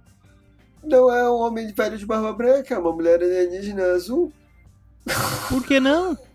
Por que não? E o que, o que ele considerando, né, considerando a entidade um deus ali, se ela fosse uma mulher gigante azul, é, o que diferenciaria, né? E, é, e quem criou essa mulher? Exato, cara. Aí... o... Meu Deus. Cara, Ai, tem... cara. O, o, o Paul Heller, a última vez, obrigado aí por ter atualizado a notícia. 80 espécies, nossa, a última vez que eu tinha ouvido falar dele faz alguns anos já e eram quatro espécies e duas trabalhando com governos nacionais. Ó, ele, ele é duas trabalhando, Meu cara. Deus. É que ó, ele, ele afirma também que de todas as espécies alienígenas que nos visitaram, apenas duas podem ser perigosas. Hedra garante que eles estão entre nós e que os humanos só aprenderam sobre tecnologia graças à intervenção alienígena. Entre outras invenções, ele mencionou a col o colete à prova de bala Kevlar e as luzes LEDs e os circuitos integrados. Olha só. Circuito integrado, cara, isso também foi uma mudança drástica na nossa vida. Diminuir o tamanho dos computadores, porra, para caber no bolso um hiper ultra computador com que faz literalmente milhões de cálculos por segundo.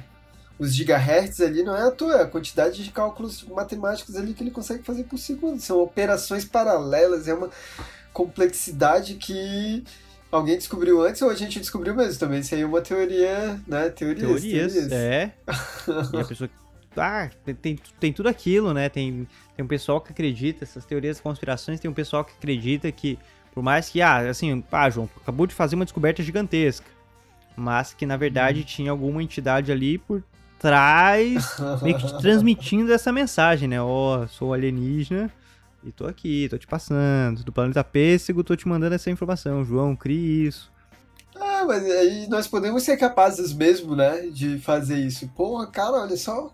É, é, aliás, de qualquer forma, se não foi a gente que fez, se foi alguma outra espécie alienígena que fez, um vizinho nosso, mesmo assim, foi o próprio universo é, que não, fez com ali. certeza. É então, o... de, de certa maneira, Exato, foi a gente que fez. Foi. Foi a gente que fez. Se tá acontecendo um negócio ali, é a gente ah, que tá é. fazendo. A viagem interplanetária, essa troca de informações, os caras vêm para lá. É, nós somos o, os realizadores disso. É a matéria. A matéria palpável aqui. É a gente no mundo. É a gente no universo, não, cara, não só mais no mundo, transformando o universo. Que materializado dentro, ou com, com essa inteligência paralela aí, concentrada dentro do cara, outro e tu, corpo. E tu imagina, né? Máquina, é, 80 espécies, cara. Se for verdade, né? Se for verdade. 80 espécies. É, é cara. Algumas vivendo Vamos entre a cada gente. Vez mais. E, e, que momento que a gente vai poder descobrir isso, sabe? Que momento, cara. Uhum. Talvez estejamos no limiar da coisa ali mesmo. Eu sinto no meu coração que uma coisa perto assim tá, tá para acontecer mas em função das entrevistas que a gente tem visto, mas em função também do conhecimento que a gente tem adquirido, das tecnologias que a gente está desenvolvendo também, né, do olhar o universo, olhar para olhar para fora, os radares, tudo, cara, tecnologia embarcada em aeronave, tecnologia aeroespacial. Então a gente está melhorando os nossos uhum. sentidos. A gente está melhorando a nossa visão, basicamente. A gente está conseguindo ver muito mais o nosso universo. Está conseguindo ouvir cada vez mais coisas, está conseguindo ver cada vez mais coisas em bandas eletromagnéticas que a gente nunca via. Faixa ali do campo eletromagnético que a gente não via, Sim. de cor ondas, ondas infravermelho, raio-x, raio gama, a gente está conseguindo ver cada vez com mais nitidez. Ainda ano passado ou no outro, né, a, a moça lá fez um, um algoritmo que tirou foto do buraco negro. Uhum. Sabe? Um negócio que até 100 anos atrás era só teoria. Buraco negro, isso aí foi uma coisa que saiu da cabeça do Einstein, maluco, isso não existe. A menina tirou foto, não passou 100 anos, cara. Incrível, né? Sabe? Então, Talvez nós sejamos os aliens, talvez os aliens já estejam aí, bem provável. Eu, eu acredito que, de qualquer forma, tem Não, vida fora certeza. do planeta. Se tem, nós somos muito recentes, né, nesse, nesse jogo. E, cara, ou pode ser uh, aquela linha natural, né? Nós somos muito recentes comparado a seres que podem estar aí. Nós estamos a 300. 300 a gente está a 300 mil, mil não chega nem a um milhão de anos, nada, cara. Nada, nada, Nós estamos aí a, a, a 300 mil é muito pouco. E tá, e quem, quem sabe uma vida aí esteja a 2 milhões. Ao mesmo tempo, pode ter um que tá ali a 150 mil, metade da gente. Para nós, para eles, Sim. nós podemos ser é, exemplos, né? Ou talvez os caras tenham ultrapassado nesses, tempo. nos primeiros uhum. 10 mil. É, exatamente. É, e olha, tem uma, uma teoria do. Do. Oh meu Deus! Do Covenant, não, como é o nome desse? Do Alien, uhum. do Alien lá. Tem uma das teorias, um dos filmes do Alien, chega um cara aqui que é uma espécie humanoide, ele toma um negócio e se desfaz, o DNA dele fica na Terra, e aí se passam milhões de anos e a vida se formou dessa maneira, desse humanoide aqui. Uhum. É. Mas, de repente, talvez a gente esteja, estejamos aí é, semeando a vida no universo tá dando merda no nosso planeta, tá acabando o recurso, nasce o Elon Musk, vai, manda, vai o pessoal pra lá. De repente, Arca de Noé, assim. Viagens, né? São teorias que, de repente, de novo, voltando para o universo infinito, de infinitas possibilidades, que pode estar acontecendo, enquanto, inclusive enquanto a gente é? conversa agora. Uma espécie está fugindo porque o planeta está entrando em colapso o sol, o sol deles ali está expandindo, está fundindo outros elementos, vai virar uma gigante. Ou, sei lá, um raio gama veio uma, sei lá, uma tempestade solar, sei lá, qualquer coisa, cara.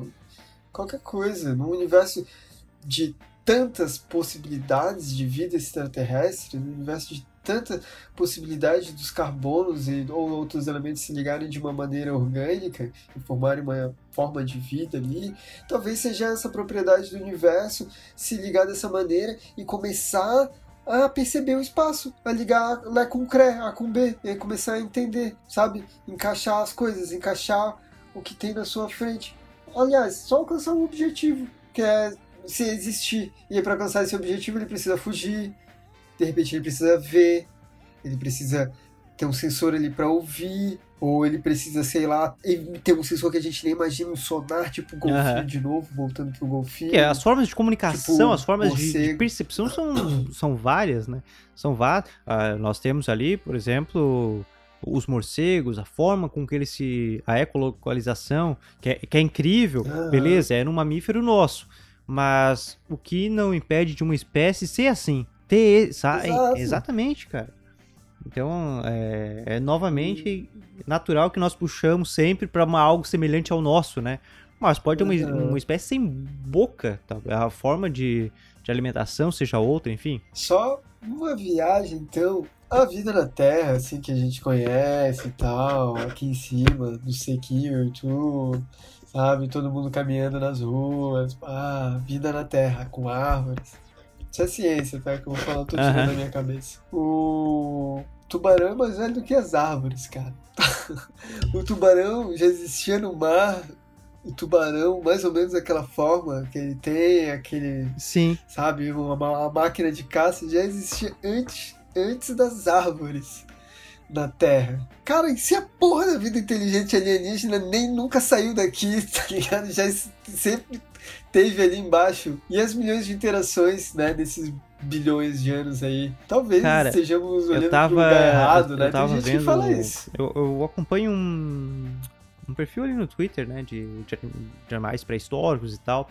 E teve um que, que é um crocodilo, cara. É exatamente um crocodilo, né, um crocodilão, né? Não é não o dinossauro como se estamos acostumados a ver, não. É, é um crocodilão mesmo, é, com uhum. uma pata longa e com braços longos.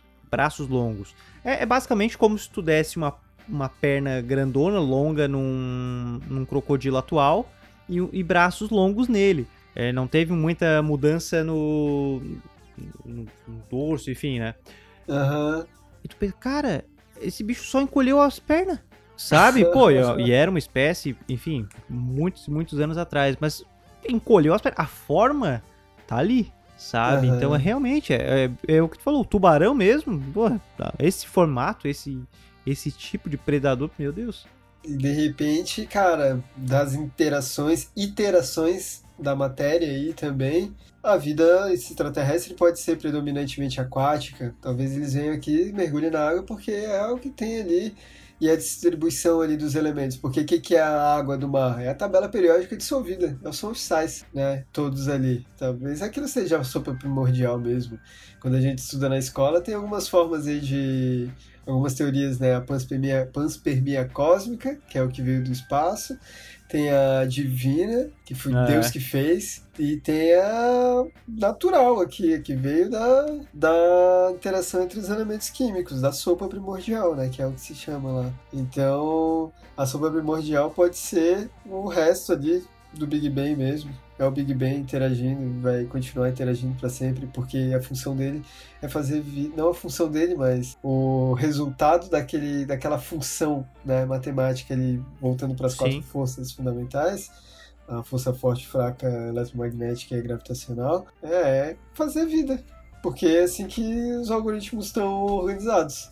Então eu tenho um tipo de peça que é um, uma corda que forma um quark que formam os prótons, que formam os nêutrons, que formam os elétrons, dispostos dessa maneira, com essa regra, porque poderia ser outra regra, mas com essa regra eles interagem entre si dessa forma. E uma das formas da interação permite com que os elétrons ali, que estão né, na nuvem eletrônica dos elementos que constituem o universo, possam ir para frente e para trás de uma forma organizada, lógica, que começa a se entender isso, né? E não precisa ser humanoide, não precisa ser pode ser qualquer coisa que faça isso, qualquer computador orgânico que consiga jogar coisa para frente e para trás, tipo um polvo, um polvo ou um morcego, um Batman.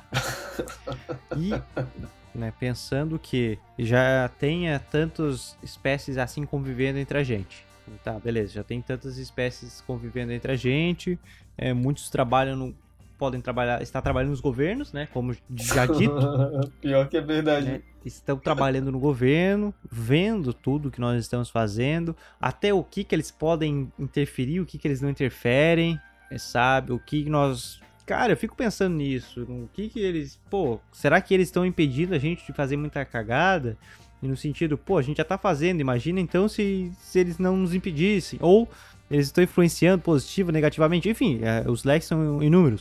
Mas. Cara, tem sei lá, cara, tu, tu, tu, imagina assim, ó, tá, o mundo daqui a uns anos, o, o ser humano cada vez mais em colapso, a sociedade em colapso, chega mais uma guerra mundial. Uhum. Ah, vamos. Tá, bomba, bomba, bomba nuclear. nuclear. vamos se destroçar. Será que não haveria uma intervenção? Eu parou. Pois Eu, é. Será, cara? Cara, ou então os caras são daquela, não, deixa rolar. Uhum. Tem a, a, não intervencionista, porque a gente faz isso nos nossos Fazemos, estudos, é. né?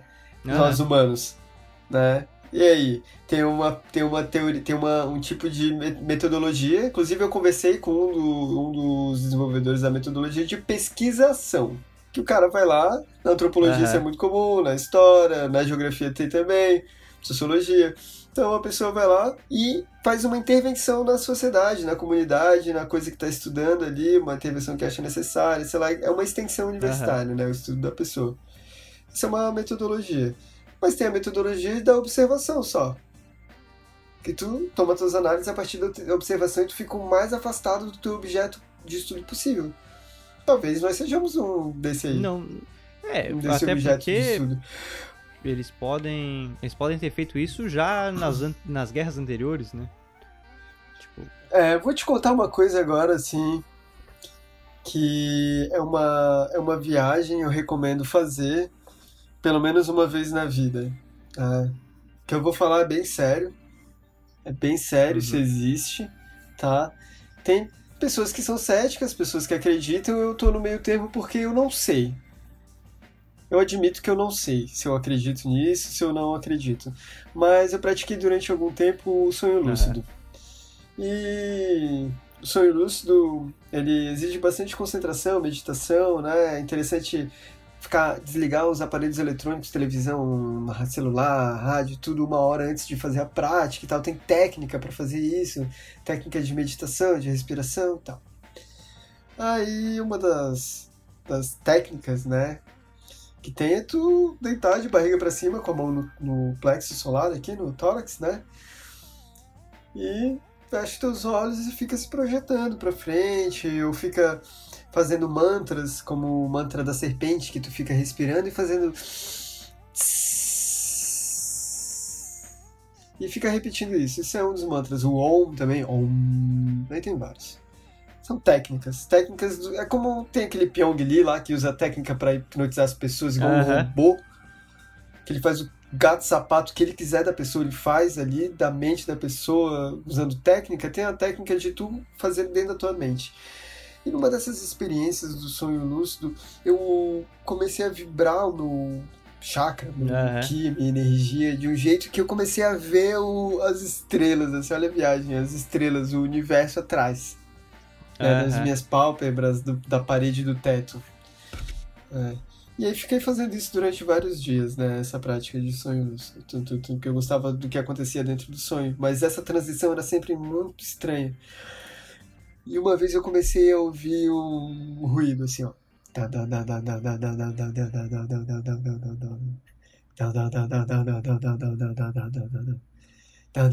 E aí eu comecei a prestar atenção, porque toda noite uhum. tinha esse. Será que é o equipamento que tá ligado, o computador, tá vibrando fonte, som? Porque o cara começa a ficar concentrado mesmo uhum. e ouve longe. Então começa a ouvir mais longe, ainda mais à noite que não tem ninguém. E aí aquele toda noite. Cara, chegou um ponto que eu comecei a ouvir um. Como uhum. se fosse umas máquinas orgânicas trocando informação. E eu comecei a entrar numa viagem que, obviamente, obviamente, bem provável que seja, muito talvez seja, que é uma coisa criada na minha cabeça, é reação química, obviamente, lembranças, uhum. filmes, é, sensações, o dia, né? Porque tu, quando tu tá prestes a dormir ali, tu fica tendo lembranças do dia e tem a, a memória física. A memória física conta, conta muito no processo de aprendizagem, né? Mas tinha essa, essa impressão, cara, de que tinha alguma coisa ali observando, sabe? Como um humano, assim, num plano que tá aqui. Só que eu não uhum. interajo nele, porque tá numa outra frequência. Mas isso é uma viagem da cabeça. Né? Isso não é uma coisa científica, provado, palpável, não tem evidências, é uma coisa uhum. do sentimento. Mas o universo é muito antigo.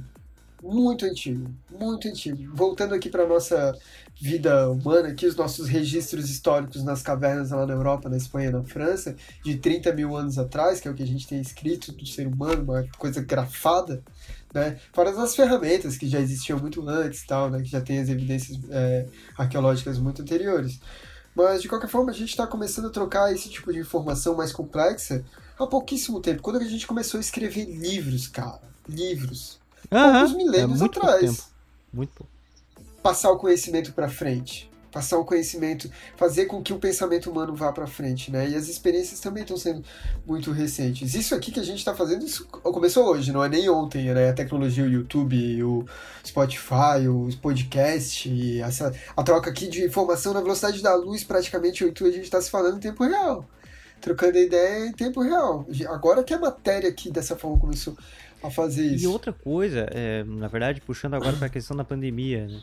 É, por mais que a tecnologia estava evoluindo, é, nós estávamos muito no presencial. E agora a demanda é. do, do virtual fez com que, tá cara, as coisas, o investimento para a realidade virtual aumentou a um, a um, ponto gigantesco. Computador, cara, peça de computador, tu já viu que aumentou o preço de peça demais, de computador? Demais. eletrônico, essas coisas, cara, tá inimaginável. Tá é, um negócio estratosférico, ó, exemplo, tem exemplo, mesmo. A mesa de som que eu tô usando no momento, eu comprei por 600 reais, nova nova da Berg, ah. ótima marca tal. Ela tá valendo mil e poucos, cara, nova. Eu até Nossa, tava brincando com o Johnny, isso? que é o meu parceiro aqui do Pêssego, que, que eu falei, cara, vamos investir em mesa de som. Vamos comprar mesa de som, depois a gente vende.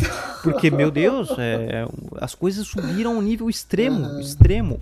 O, é, cara o eletrônico é, evoluiu, é, tipo, cresceu um valor exorbitante, cara. A gente está exigindo muito da computação, né, como sociedade. Daqui a pouco vai vir a computação quântica e vai voltar lá pro começo da nossa conversa, uma das primeiras coisas que a gente falou. A inteligência artificial, cara. A gente está alimentando mais um cérebro, mais um ah, neurônio é. na inteligência artificial. Porque o que que faz o nosso neurônio aqui? Ele tem umas ligações ali e ele guarda ali o, fisicamente, né, alguma coisa armazenada Sim. dentro dele numa posição, né, assim que ficam guardadas as informações dos nossos neurônios. Cara, a gente tá colocando super, ultra, hiper neurônios ligados numa rede neural. Que não é um neurônio que guarda oito informações ali, faz oito ligações com outros neurônios, uma coisa assim. Não, cara, é um computador que faz bilhões de cálculos cara, por segundo. depois tu ouve o episódio que a gente fala o futuro da robótica. Eu acho que é o episódio... É um dos últimos episódios agora lançado no Rasgando Portfólio. Chamei o Danilo Fagundes, que foi participou do Pesco Entrevistas falando sobre ficção científica. A gente uhum. falou a história da ficção científica, né, dos livros. Leonardo Oliveira. E, cara, nós três começamos a viajar sobre o futuro da robótica. Eu te recomendo ouvir, assim, realmente é totalmente Massa, viagem. Eu até falo, acho que no início do episódio, que, uhum. que estamos falando sem fundamento científico algum, mas é, foi gostoso, foi, foi, foi libertador um, um pouco dar essa viagem. E a gente apertou muito nessa tecla, cara, da inteligência artificial. Vai acontecer, é inevitável. É inevitável. É inevitável. Não vai ter como escapar de uma inteligência, de uma inteligência artificial no controle. No controle, talvez não, mas ligada à internet uhum. das coisas. Ligada à geladeira, ligada à luz, ligada a carro, ligada a modem, ligada a celular, ligada a essa webcam, ligada à nossa internet, tudo. Uma inteligência concentrada, Skynet. Eu tenho medo disso. não adianta, cara. Não vai dar não, pra fugir. Gente... Talvez já tenha. Talvez isso aqui seja um baita experimento Total. científico. Tudo que tu faz, tudo que tu fala, tudo isso aqui está sendo computado, porque são quantas bilhões de pessoas conectadas simultaneamente na internet o tempo todo, repetindo, sabe o que? Padrões, cara. Padrões incessantes de comportamentos. Eu gosto de computação, gosto de informática, gosto de geografia. Os ads, eles vêm para mim, ó, pinpoint, quando eu quero alguma coisa assim, ó, uhum. tal. Exatamente aquela memória, aquele modelo, no preço que eu posso pagar, na, na parcela que cabe, com o formato que eu quero, com a entrega em três dias úteis, tá ligado? Tá. E isso ele vai começar. Já, isso é uma forma de identificação né, do nosso padrão. E eu acho que o ponto da identificação da inteligência artificial vai ser identificar o indivíduo uhum. em poucos segundos. Então eu estou encontrando ali o Pedro, eu tenho o meu Google Glass aqui que tem o vidrinho. Aí eu olhei o Pedro ali, pá, pô, já conheço o Pedro total. E aí, Pedro, como é que foi semana passada aí? O churrasco foi massa, eu vi que foi o fulano e tal. Nem olhei nada. Uhum. Nem, foi aqui, ó, uma informação instantânea. E é isso que a gente vai acontecer, virar um hive mind. Cara, tá, a mente tá compartilhada. Mais, tá cada vez mais pronto para isso. Tá, tá pronto para isso. A gente tá caminhando para isso. E aí daqui a pouco a gente vai ligar a internet na internet dos aliens, só conectar o é, cabo Wi-Fi. É, é o que eu é o que eu tô brincando, é o que eu, eu, falo há um tempo que que isso aqui, ó, computador, microfone, esse esse hardware, né, essa essa coisa não vai ter mais, cara. Porque a internet vai estar tá aí. Vai estar tá em tudo. Vai estar tá aí, sabe? vai na tomada. Vai estar tá na tomada. Uhum. Ligou na tomada um é? dispositivo que de repente não vai ter nem fio, vai é? ser indução. Então vai estar tá aí. Esse, a máquina cada vez vai, vai sumir. É, pode levar um tempo, claro. É, como a gente sabe, tudo, tudo inicia muito caro, mas depois se torna, se torna é. natural. populariza, é, populariza. Né? populariza as coisas que a gente tem que muito aqui é militar, cara. Coisa que tu ia imaginar só dentro da Total. sala do general, lá, não sei o quê. O Esse celular, microfone com essa qualidade. Telefone, essa GPS. tela, tela, uma tela. É, é, o que é, isso a gente falou no episódio, né, do Pesco Entrevistas, falando sobre o SIG. Uhum. Exato. Que é recente, recente. Tudo, tudo é tão novo, tudo é tão novo tudo, tudo, tudo. A gente ainda tá vivendo meio um negócio medieval, assim, né? Onde tem os líderes idolatrados, os ídolos, aí tem o Coliseu ainda, onde as é. pessoas se degladiam, mas não tá mais sendo É que a história é cíclica, né? né? Ela vai. Os comportamento, o comportamento ah. do ser humano ele vai se repetindo em diversas coisas. Claro que ele tá ali envolto ao, ao contexto. ao contexto do, do momento, mas o, o, comportamento é muito engraçado, cara. O comportamento é, é, é muito engraçado. Eu tô. Eu ganhei de presente presente aí de aniversário, eu sou muito fã do Alan Moore, né? Meu Deus, o Alan Moore é um, um cara que eu tenho um, um grande inspiração, assim. E, e, eu queria muito ler é, os, a, os, outros, os outros contos, as outras críticas, críticas que ele tem. E aí eu ganhei de aniversário um lançamento, assim, assim me deu de aniversário Histórias Brilhantes, que são as histórias que ele escreveu, que não é para quadrinho mainstream, assim, não, foi críticas fervorosas que ele lançava em revistas pulps, assim, lá, no, lá na, na Inglaterra e tal. E tem uma que, cara, é incrível, que até dá. É um, são 10 são histórias curtas. E o Mark Sobel, ele basicamente faz uma tese de mestrado sobre o Alan Moore, cara. Ele seleciona 10 das histórias mais importantes, e, e muitas foram classificadas como os quadrinhos mais importantes da história e após a história ele faz um ensaio sobre, muito bem fundamentado. O cara, uh, o campo de pesquisa acadêmica dele é quadrinhos, né? Então, realmente é incrível assim.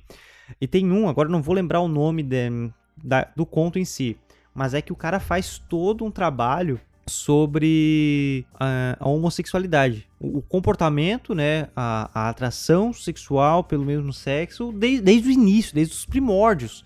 É, o Alan Moore ele vai trazendo desde sempre o como a questão da fala afetou na questão de patriarcado e tal, mostrando que antes disso, né, nos seres pré-históricos, a mulher já tinha relações homoafetivas, porque como os homens iam caçar elas, ficavam ali cuidando das crianças, então elas uhum. tipo, elas estavam com elas ali. Enfim, ele vai mostrando isso, vai mostrando essa perseguição, essa questão comportamental com é, em que momento histórico da cultura era algo normal, era comum entre sociedade, em que momento histórico é, é começou a ser perseguido, quando começou a ficar normal, e, e tu vai vendo os séculos assim de diferenças, culturas extremamente diferentes, e ele vai mostrando o comportamento igual. E ali ele escreveu pouco depois do tempo da Thatcher, sabe? É um quadrinho bem antigo dele. Uhum.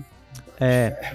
E, e aí ele mostra a perseguição que teve antes do a perseguição que teve antes do, da sessão nazista, a perseguição no nazismo, né? Com, com a Inglaterra lá, ah, vamos combater eles, tal, tal, tal, tal, é, é isso, não compactua com as ideias dele, tal, tal, tal, tal, tal, tal, tal. E aí depois passam uns anos, é, vira o e ele e ele escreveu isso no tempo no tempo que ele vivia uma relação era ele, a esposa dele e eles tinham uma namorada. Eles tinham um relacionamento a três ali. Uhum, um trisal. E, e aí começou a perseguição aos homossexuais novamente na Inglaterra. Já vou voltar ali.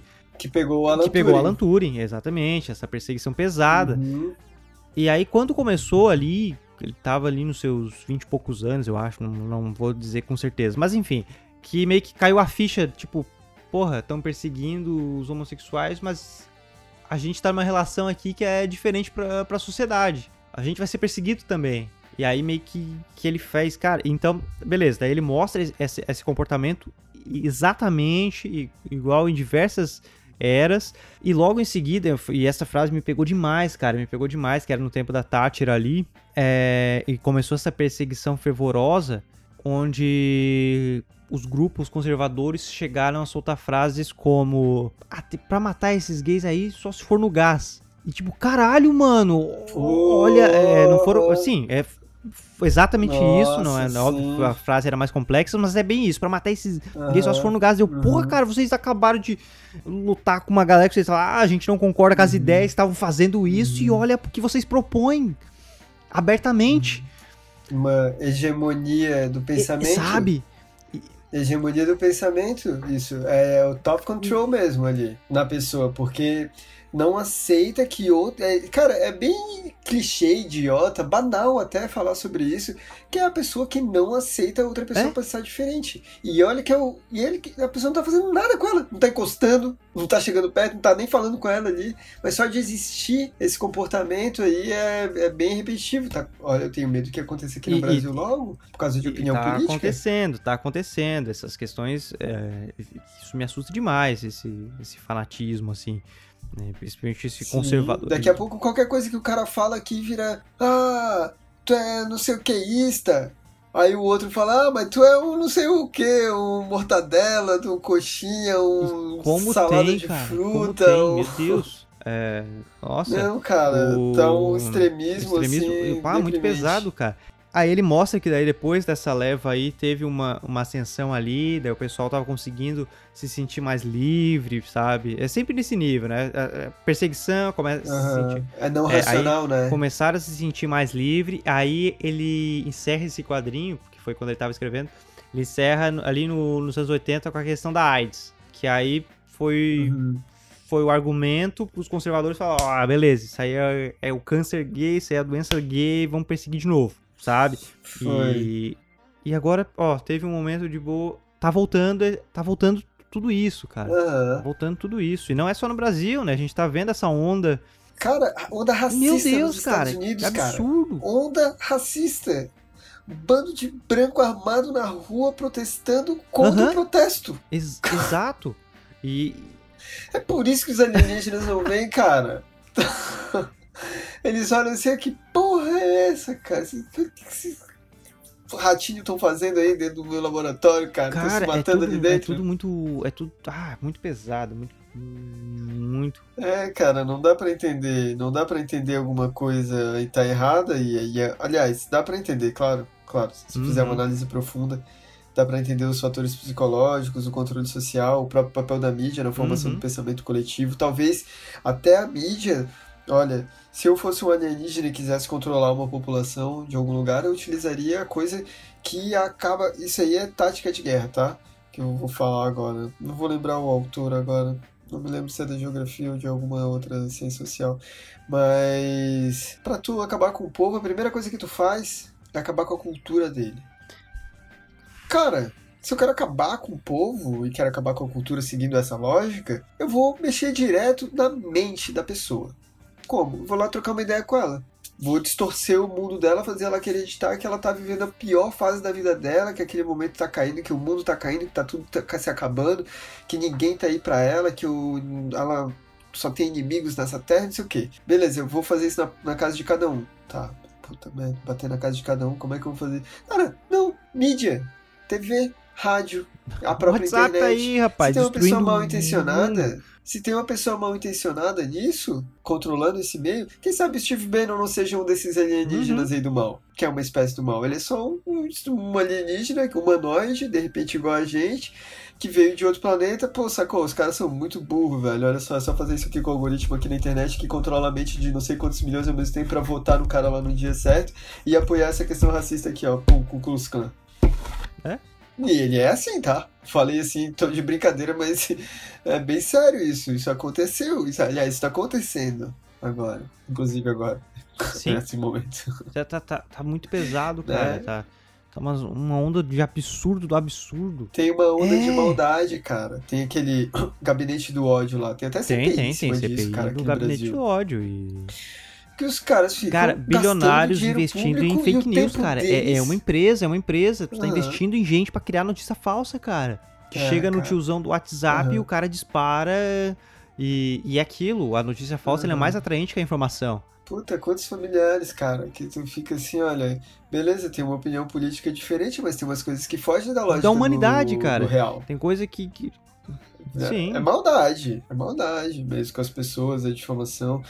E será que talvez isso aí, de repente, seja uma coisa que se repete. Tá? Beleza, a gente pode estar idealizando uma forma de vida inteligente aqui que vai sanar nossos problemas, ou que não fala com a gente porque a gente não resolveu esses problemas ainda, mas talvez no nível cósmico, intergaláctico, existam outras fofocas muito mais pesadas. Num planeta inteiro que sumiu, o Darth Vader aqui fez a Estrela da Morte, o outro cara que não sei o quê. Não, não, é... Ah, é, é complicado, é muito complicado, mas são comportamentos que, é, que a gente sim. vai analisando a história e a gente percebe como é como é cíclico, né, cara? Nós vemos ali é, autores fazendo essas críticas, desde George Orwell, H.G. Wells, já fazendo ah, o Orwell, ele e o Aldous Huxley, né, eles descrevem a sociedade Sim. como ela é hoje. Só que não é aquela distopia tecnológica ou, ou pós, pós-apocalíptico, pré-apocalíptico ou sociedade decadente. É, tá, sociedade decadente. Mas o que a gente está vivendo agora, ele tem, né, eu acho que a gente até conversou falando, isso falando. da outra vez,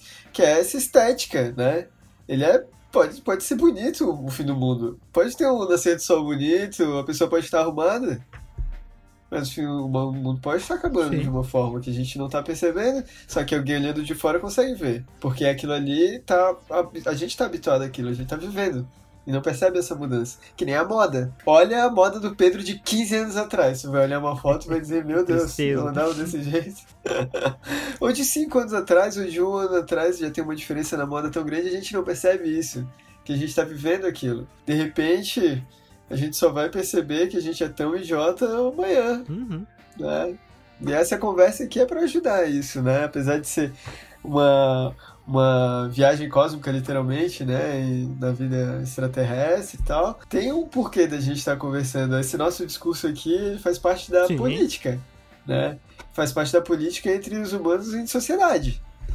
Eu tô aqui contigo construindo uma ideia, uma reflexão, colocando, trocando ideias, literalmente. Tirando uma ideia da minha cabeça, botando na tua, de quem tá ouvindo, outra pessoa vai ouvir, vai ter, ter uma terceira, quarta, quinta, sexta ideia a respeito disso, e de repente, quem sabe, se acontecer esse momento do, da conexão ali, do olha, nós viemos, estamos aqui, e aí? Bem-vindos aí à comunidade galáctica. Talvez alguém que ouviu esse nosso programa vai ou pensar, pô, cara, eu quero trabalhar nesse lugar aí, é. não, no Galáctica, ou sei lá, sabe? Então nenhum discurso é vazio, nenhum discurso é o Léo, ele é sempre o, o próprio universo falando para ele mesmo, né? E os alienígenas, com certeza, tem umas coisas bem interessantes para falar pra gente. Muita história. Os caras têm tem muita coisa para contar, cara. Eles têm muita, muita coisa para da ciência, da própria humanidade, né, cara, do tempo. Agora nós estávamos falando da questão ali de, de acabar com a cultura, tem Fahrenheit 451. Conhece o livro? Não. Uh, é sobre isso? É Fahrenheit uhum. 451, escrito por Ray Bradbury, um, um autor de ficção científica. Ele escreveu em 53. E é assim, a sociedade, cara, ela, ela se passa num futuro, num futuro bem distópico, meio não, é bem distópico, aonde aonde ele os bombeiros queimam livros sabe? Ah, eu acho Os bom... que eu sei. A função do bombeiro Isso, é e aí tem a galera livro. meio que escondida que fica falando uhum. todo dia os livros para não que não seja esquecido.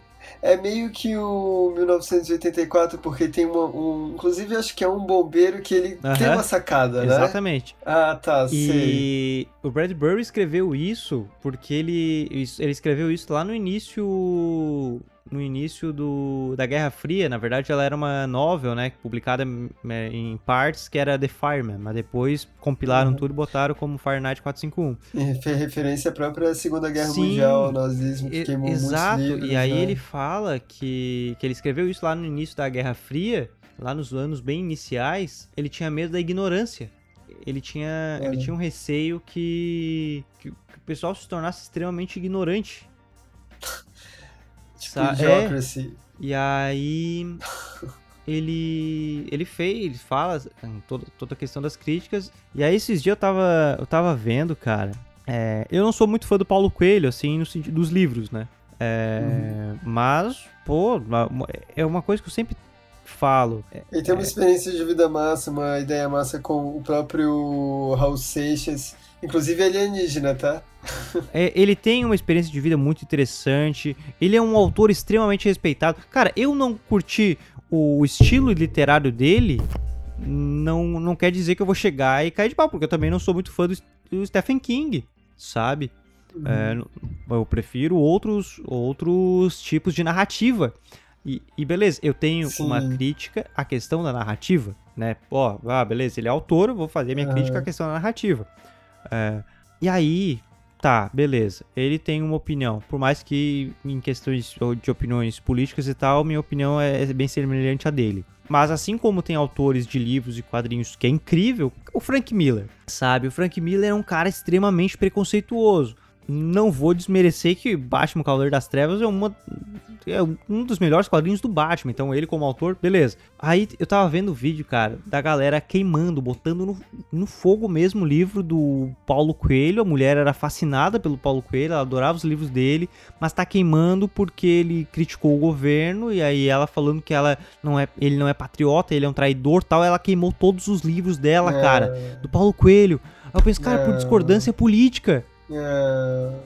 Meu e, Deus. e aí tu pensa, estão queimando o livro, cara. Eu sou a favor da intervenção alienígena já. Estão queimando o livro, João. Meu Deus, cara, que tristeza Sabe, isso. Por discordo, cara. Meu, meu, nah. Que, ó, viu? Viu? A distopia tem essa cara. Cara, eu tava vendo, é, agora tá tendo, não sei como é que tá em Floripa, né? Mas agora tá tendo uns debates para prefeito. Ah, tá. Ah. Aqui o atual acho que vai e... ganhar de novo. Grandes capitais tá, tá, sendo, tá, tá sendo terrível os debates, assim. E voltou a discussão do da checagem de fatos é, no momento, né? Sim, é. O pessoal começou a botar isso em questão, pô, por que, que as emissoras não fazem a checagem, né? O fact-checking no momento ali do debate. E aí uma, uma moça que trabalha na mídia, ela comentou Olha, eu já entreguei essa opção às emissoras. As emissoras responderam de que se tu propõe isso, os candidatos não vêm. Olha só. Ou seja, isso já foi proposto, os candidatos se negam aí ao debate se tiver Caramba, uma checagem de fato. cara. Não se Triste, né, cara? Mesmo, mesmo, mesmo no discurso. Que isso, é a pessoa ali dá, assinar embaixo que aquilo que ela, que ela, ela sabe que aquilo que ela fala não é uhum. confiável, né? Não tem uma alta confiabilidade. Que terrível, são os nossos representantes. São, é. São, os representantes exatamente, dos humanos, são, cara. É, são os nossos. São os nossos. Líderes. É a gente que coloca, a gente que escolhe os caras ali. Tipo, eu não, eu não sou, não tenho tantas coisas contra o atual prefeito aqui da cidade, assim. E só acho que ele vai ganhar uma questão matemática, eu não apoio, não, não sim, gostaria sim. que fosse ele, tenho minha, minha opinião, que é, é de oposição a ele, mas de qualquer forma, sim, ó, o Jean, né, ele fez uma campanha interessante na questão do Covid, da comunicação. Eu sou, tenho que, tipo, apesar de não gostar do cara, apesar de ter as coisas é, contrárias em relação à educação e tal, que ele não é legal, mas em questão à gestão do Covid, ao contato com as pessoas, quando teve aquele frio extremo, quando tem alguma coisa assim que é meio que para dar uma tranquilizada, uhum. ele conversa, sabe? Ele não dá um sermão, ele, ele tá usando uma estratégia política ali muito boa. Esse foi uma estratégia política dele fazer isso, mas que é válida. O líder tá conversando com as pessoas, ele não é o que o nosso líder máximo uhum. nacional faz, cara. Ele não conversa com as pessoas, ele fala um monte de besteira, né? E um monte de mentira, literalmente, esperando que alguém caia para ficar defendendo a própria família ou atendendo interesses omissos aí que Sim. a gente sabe de quem são, né? Sabe? Então, a gente tem que pensar coletivamente como sociedade, como nação, como ser humano, como bicho terrestre para depois poder conversar com outras inteligências, se é que existem, para a gente melhorar a nossa vida e poder viver em paz e continuar construindo conhecimento, porque não tem sentido Sim. a vida. Né? Inclusive a vida do extraterrestre também é... não tem sentido. É a matéria lá existindo eu daquela retorno forma. a né? falar né? uma, uma, um comentário que eu fiz lá no nosso podcast, que é primeiro a gente tem que se aceitar como animais. Nós temos que nos aceitar como ah, animais. É, porque nós somos, belamente, lindamente, nós somos animais que evoluímos, estamos aqui conversando sobre nós mesmos. E, e ainda há essa questão, essa, essa vergonha de se, da gente se comparar a um animal, sabe? É... Não, cara, a gente tem que se aceitar como animais para nos aceitar como espécie, e aí vai com, né, a todo o nosso debate. que faremos, né, cara? Tem esperança aí, tem a intervenção alienígena e tem o é. voto correto. É que tá, tá, tá aí, tá. Uma das, uma das eleições para votos está chegando, principalmente nos Estados Unidos, né? É, é verdade, eleição presidencial. Tá lá, tá, tá e pode ser game changer também, essa palavra game changer, pode ser uma coisa, um momento uhum. de mudança drástica ali, né? Porque o Trump ele tem sido declaradamente aberto a esses grupos fundamentalistas religiosos, a próprios grupos radicais racistas, sabe? Isso é muito uhum. perigoso para o mundo. Porque muita gente se espelha nos Estados Unidos, mesmo depois da Segunda Guerra ali, ter acontecido tudo que aconteceu, guerra do Vietnã e tal, Oriente Médio, não sei o que, muita gente ainda tem eles como alguma referência, principalmente no Brasil.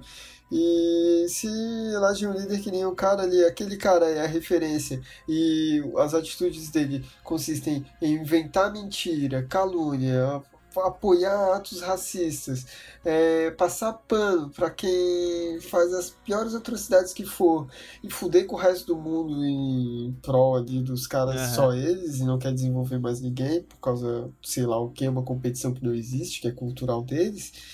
Cara, Olha, não sei se a gente tem muito gente aqui, aqui no Brasil também. João, estamos tá quase duas horas de episódio. Vamos para aqui finalizar. Porra, cara. Mande uma mensagem, é, uma mensagem, alguma viagem final sobre a vida alienígena, cara.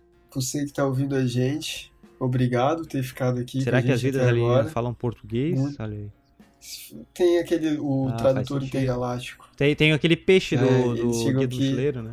É, e tem também a internet, né? Com certeza eles chegam ali, pegam o Wi-Fi e já sabe tudo em questão de segundos.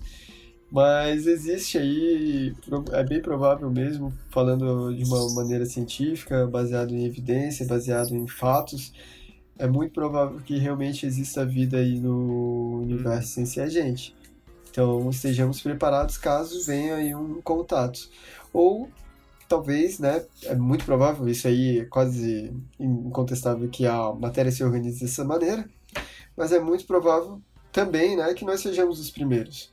Então, a gente tem que pelo menos resolver os nossos problemas aqui para de repente nós como seres humanos coletivamente construirmos essa inteligência no universo de uma maneira positiva com outras espécies que a gente pode encontrar talvez no futuro. Mas a gente precisa se entender aqui dentro. E se essas outras espécies já existem aqui, cara, que a gente seja em paz com nós mesmos para poder conversar com eles e não conquistar, que eu não gosto dessa palavra, mas que a gente possa visitar as estrelas e aprender cada vez mais sobre a nossa própria existência e buscar, né, dar um sentido para a nossa vida que não tem mesmo, a gente constrói e de repente expandindo nossos horizontes, a gente expande, né, o sentido para a vida. Então, Pedro, te agradeço demais por mais essa oportunidade, por estar discutindo aqui geografia de uma maneira indireta contigo, por estar discutindo sobre a inteligência no universo, que é o que a gente está fazendo, né, por meio da palavra, por meio do audiovisual aqui. Te agradeço também por fazer esse espaço de discussão que é muito interessante, né, e vou ouvir as indicações que tu deixou para mim. O futuro da robótica vai ser o que eu vou ouvir amanhã de manhã, a primeira coisa quando eu acordar. E para quem tá em casa, um beijão, um grande abraço, que fique com o que é ter. muito obrigado, João. Muito obrigado pela participação mesmo. Que possamos ter mais episódios aí, mais participações juntas aqui no, no podcast. Muito obrigado a você que ouviu. Deixe seu comentário, faça a sua viagem aqui nos comentários, viaje junto, comente, dê sugestão de pauta. Talvez esse seja o, o último episódio dessa temporada do Rasgando Portfólio. Talvez a próxima já seja ali da temporada literária, do Usina Literária, ou ainda tenhamos mais episódios, ainda não sabemos, mas muito obrigado a você que ouviu, muito obrigado a você que apoiou esse quadro, essa temporada, que deu audiência. Confesso que achei que seria é, menor do que o esperado e não, não teve um número bom de, de ouvintes. Fiquei muito contente, muito contente mesmo. Parabéns, é, muito obrigado a você que ouviu. Até o próximo episódio. Um forte abraço um beijo e até mais.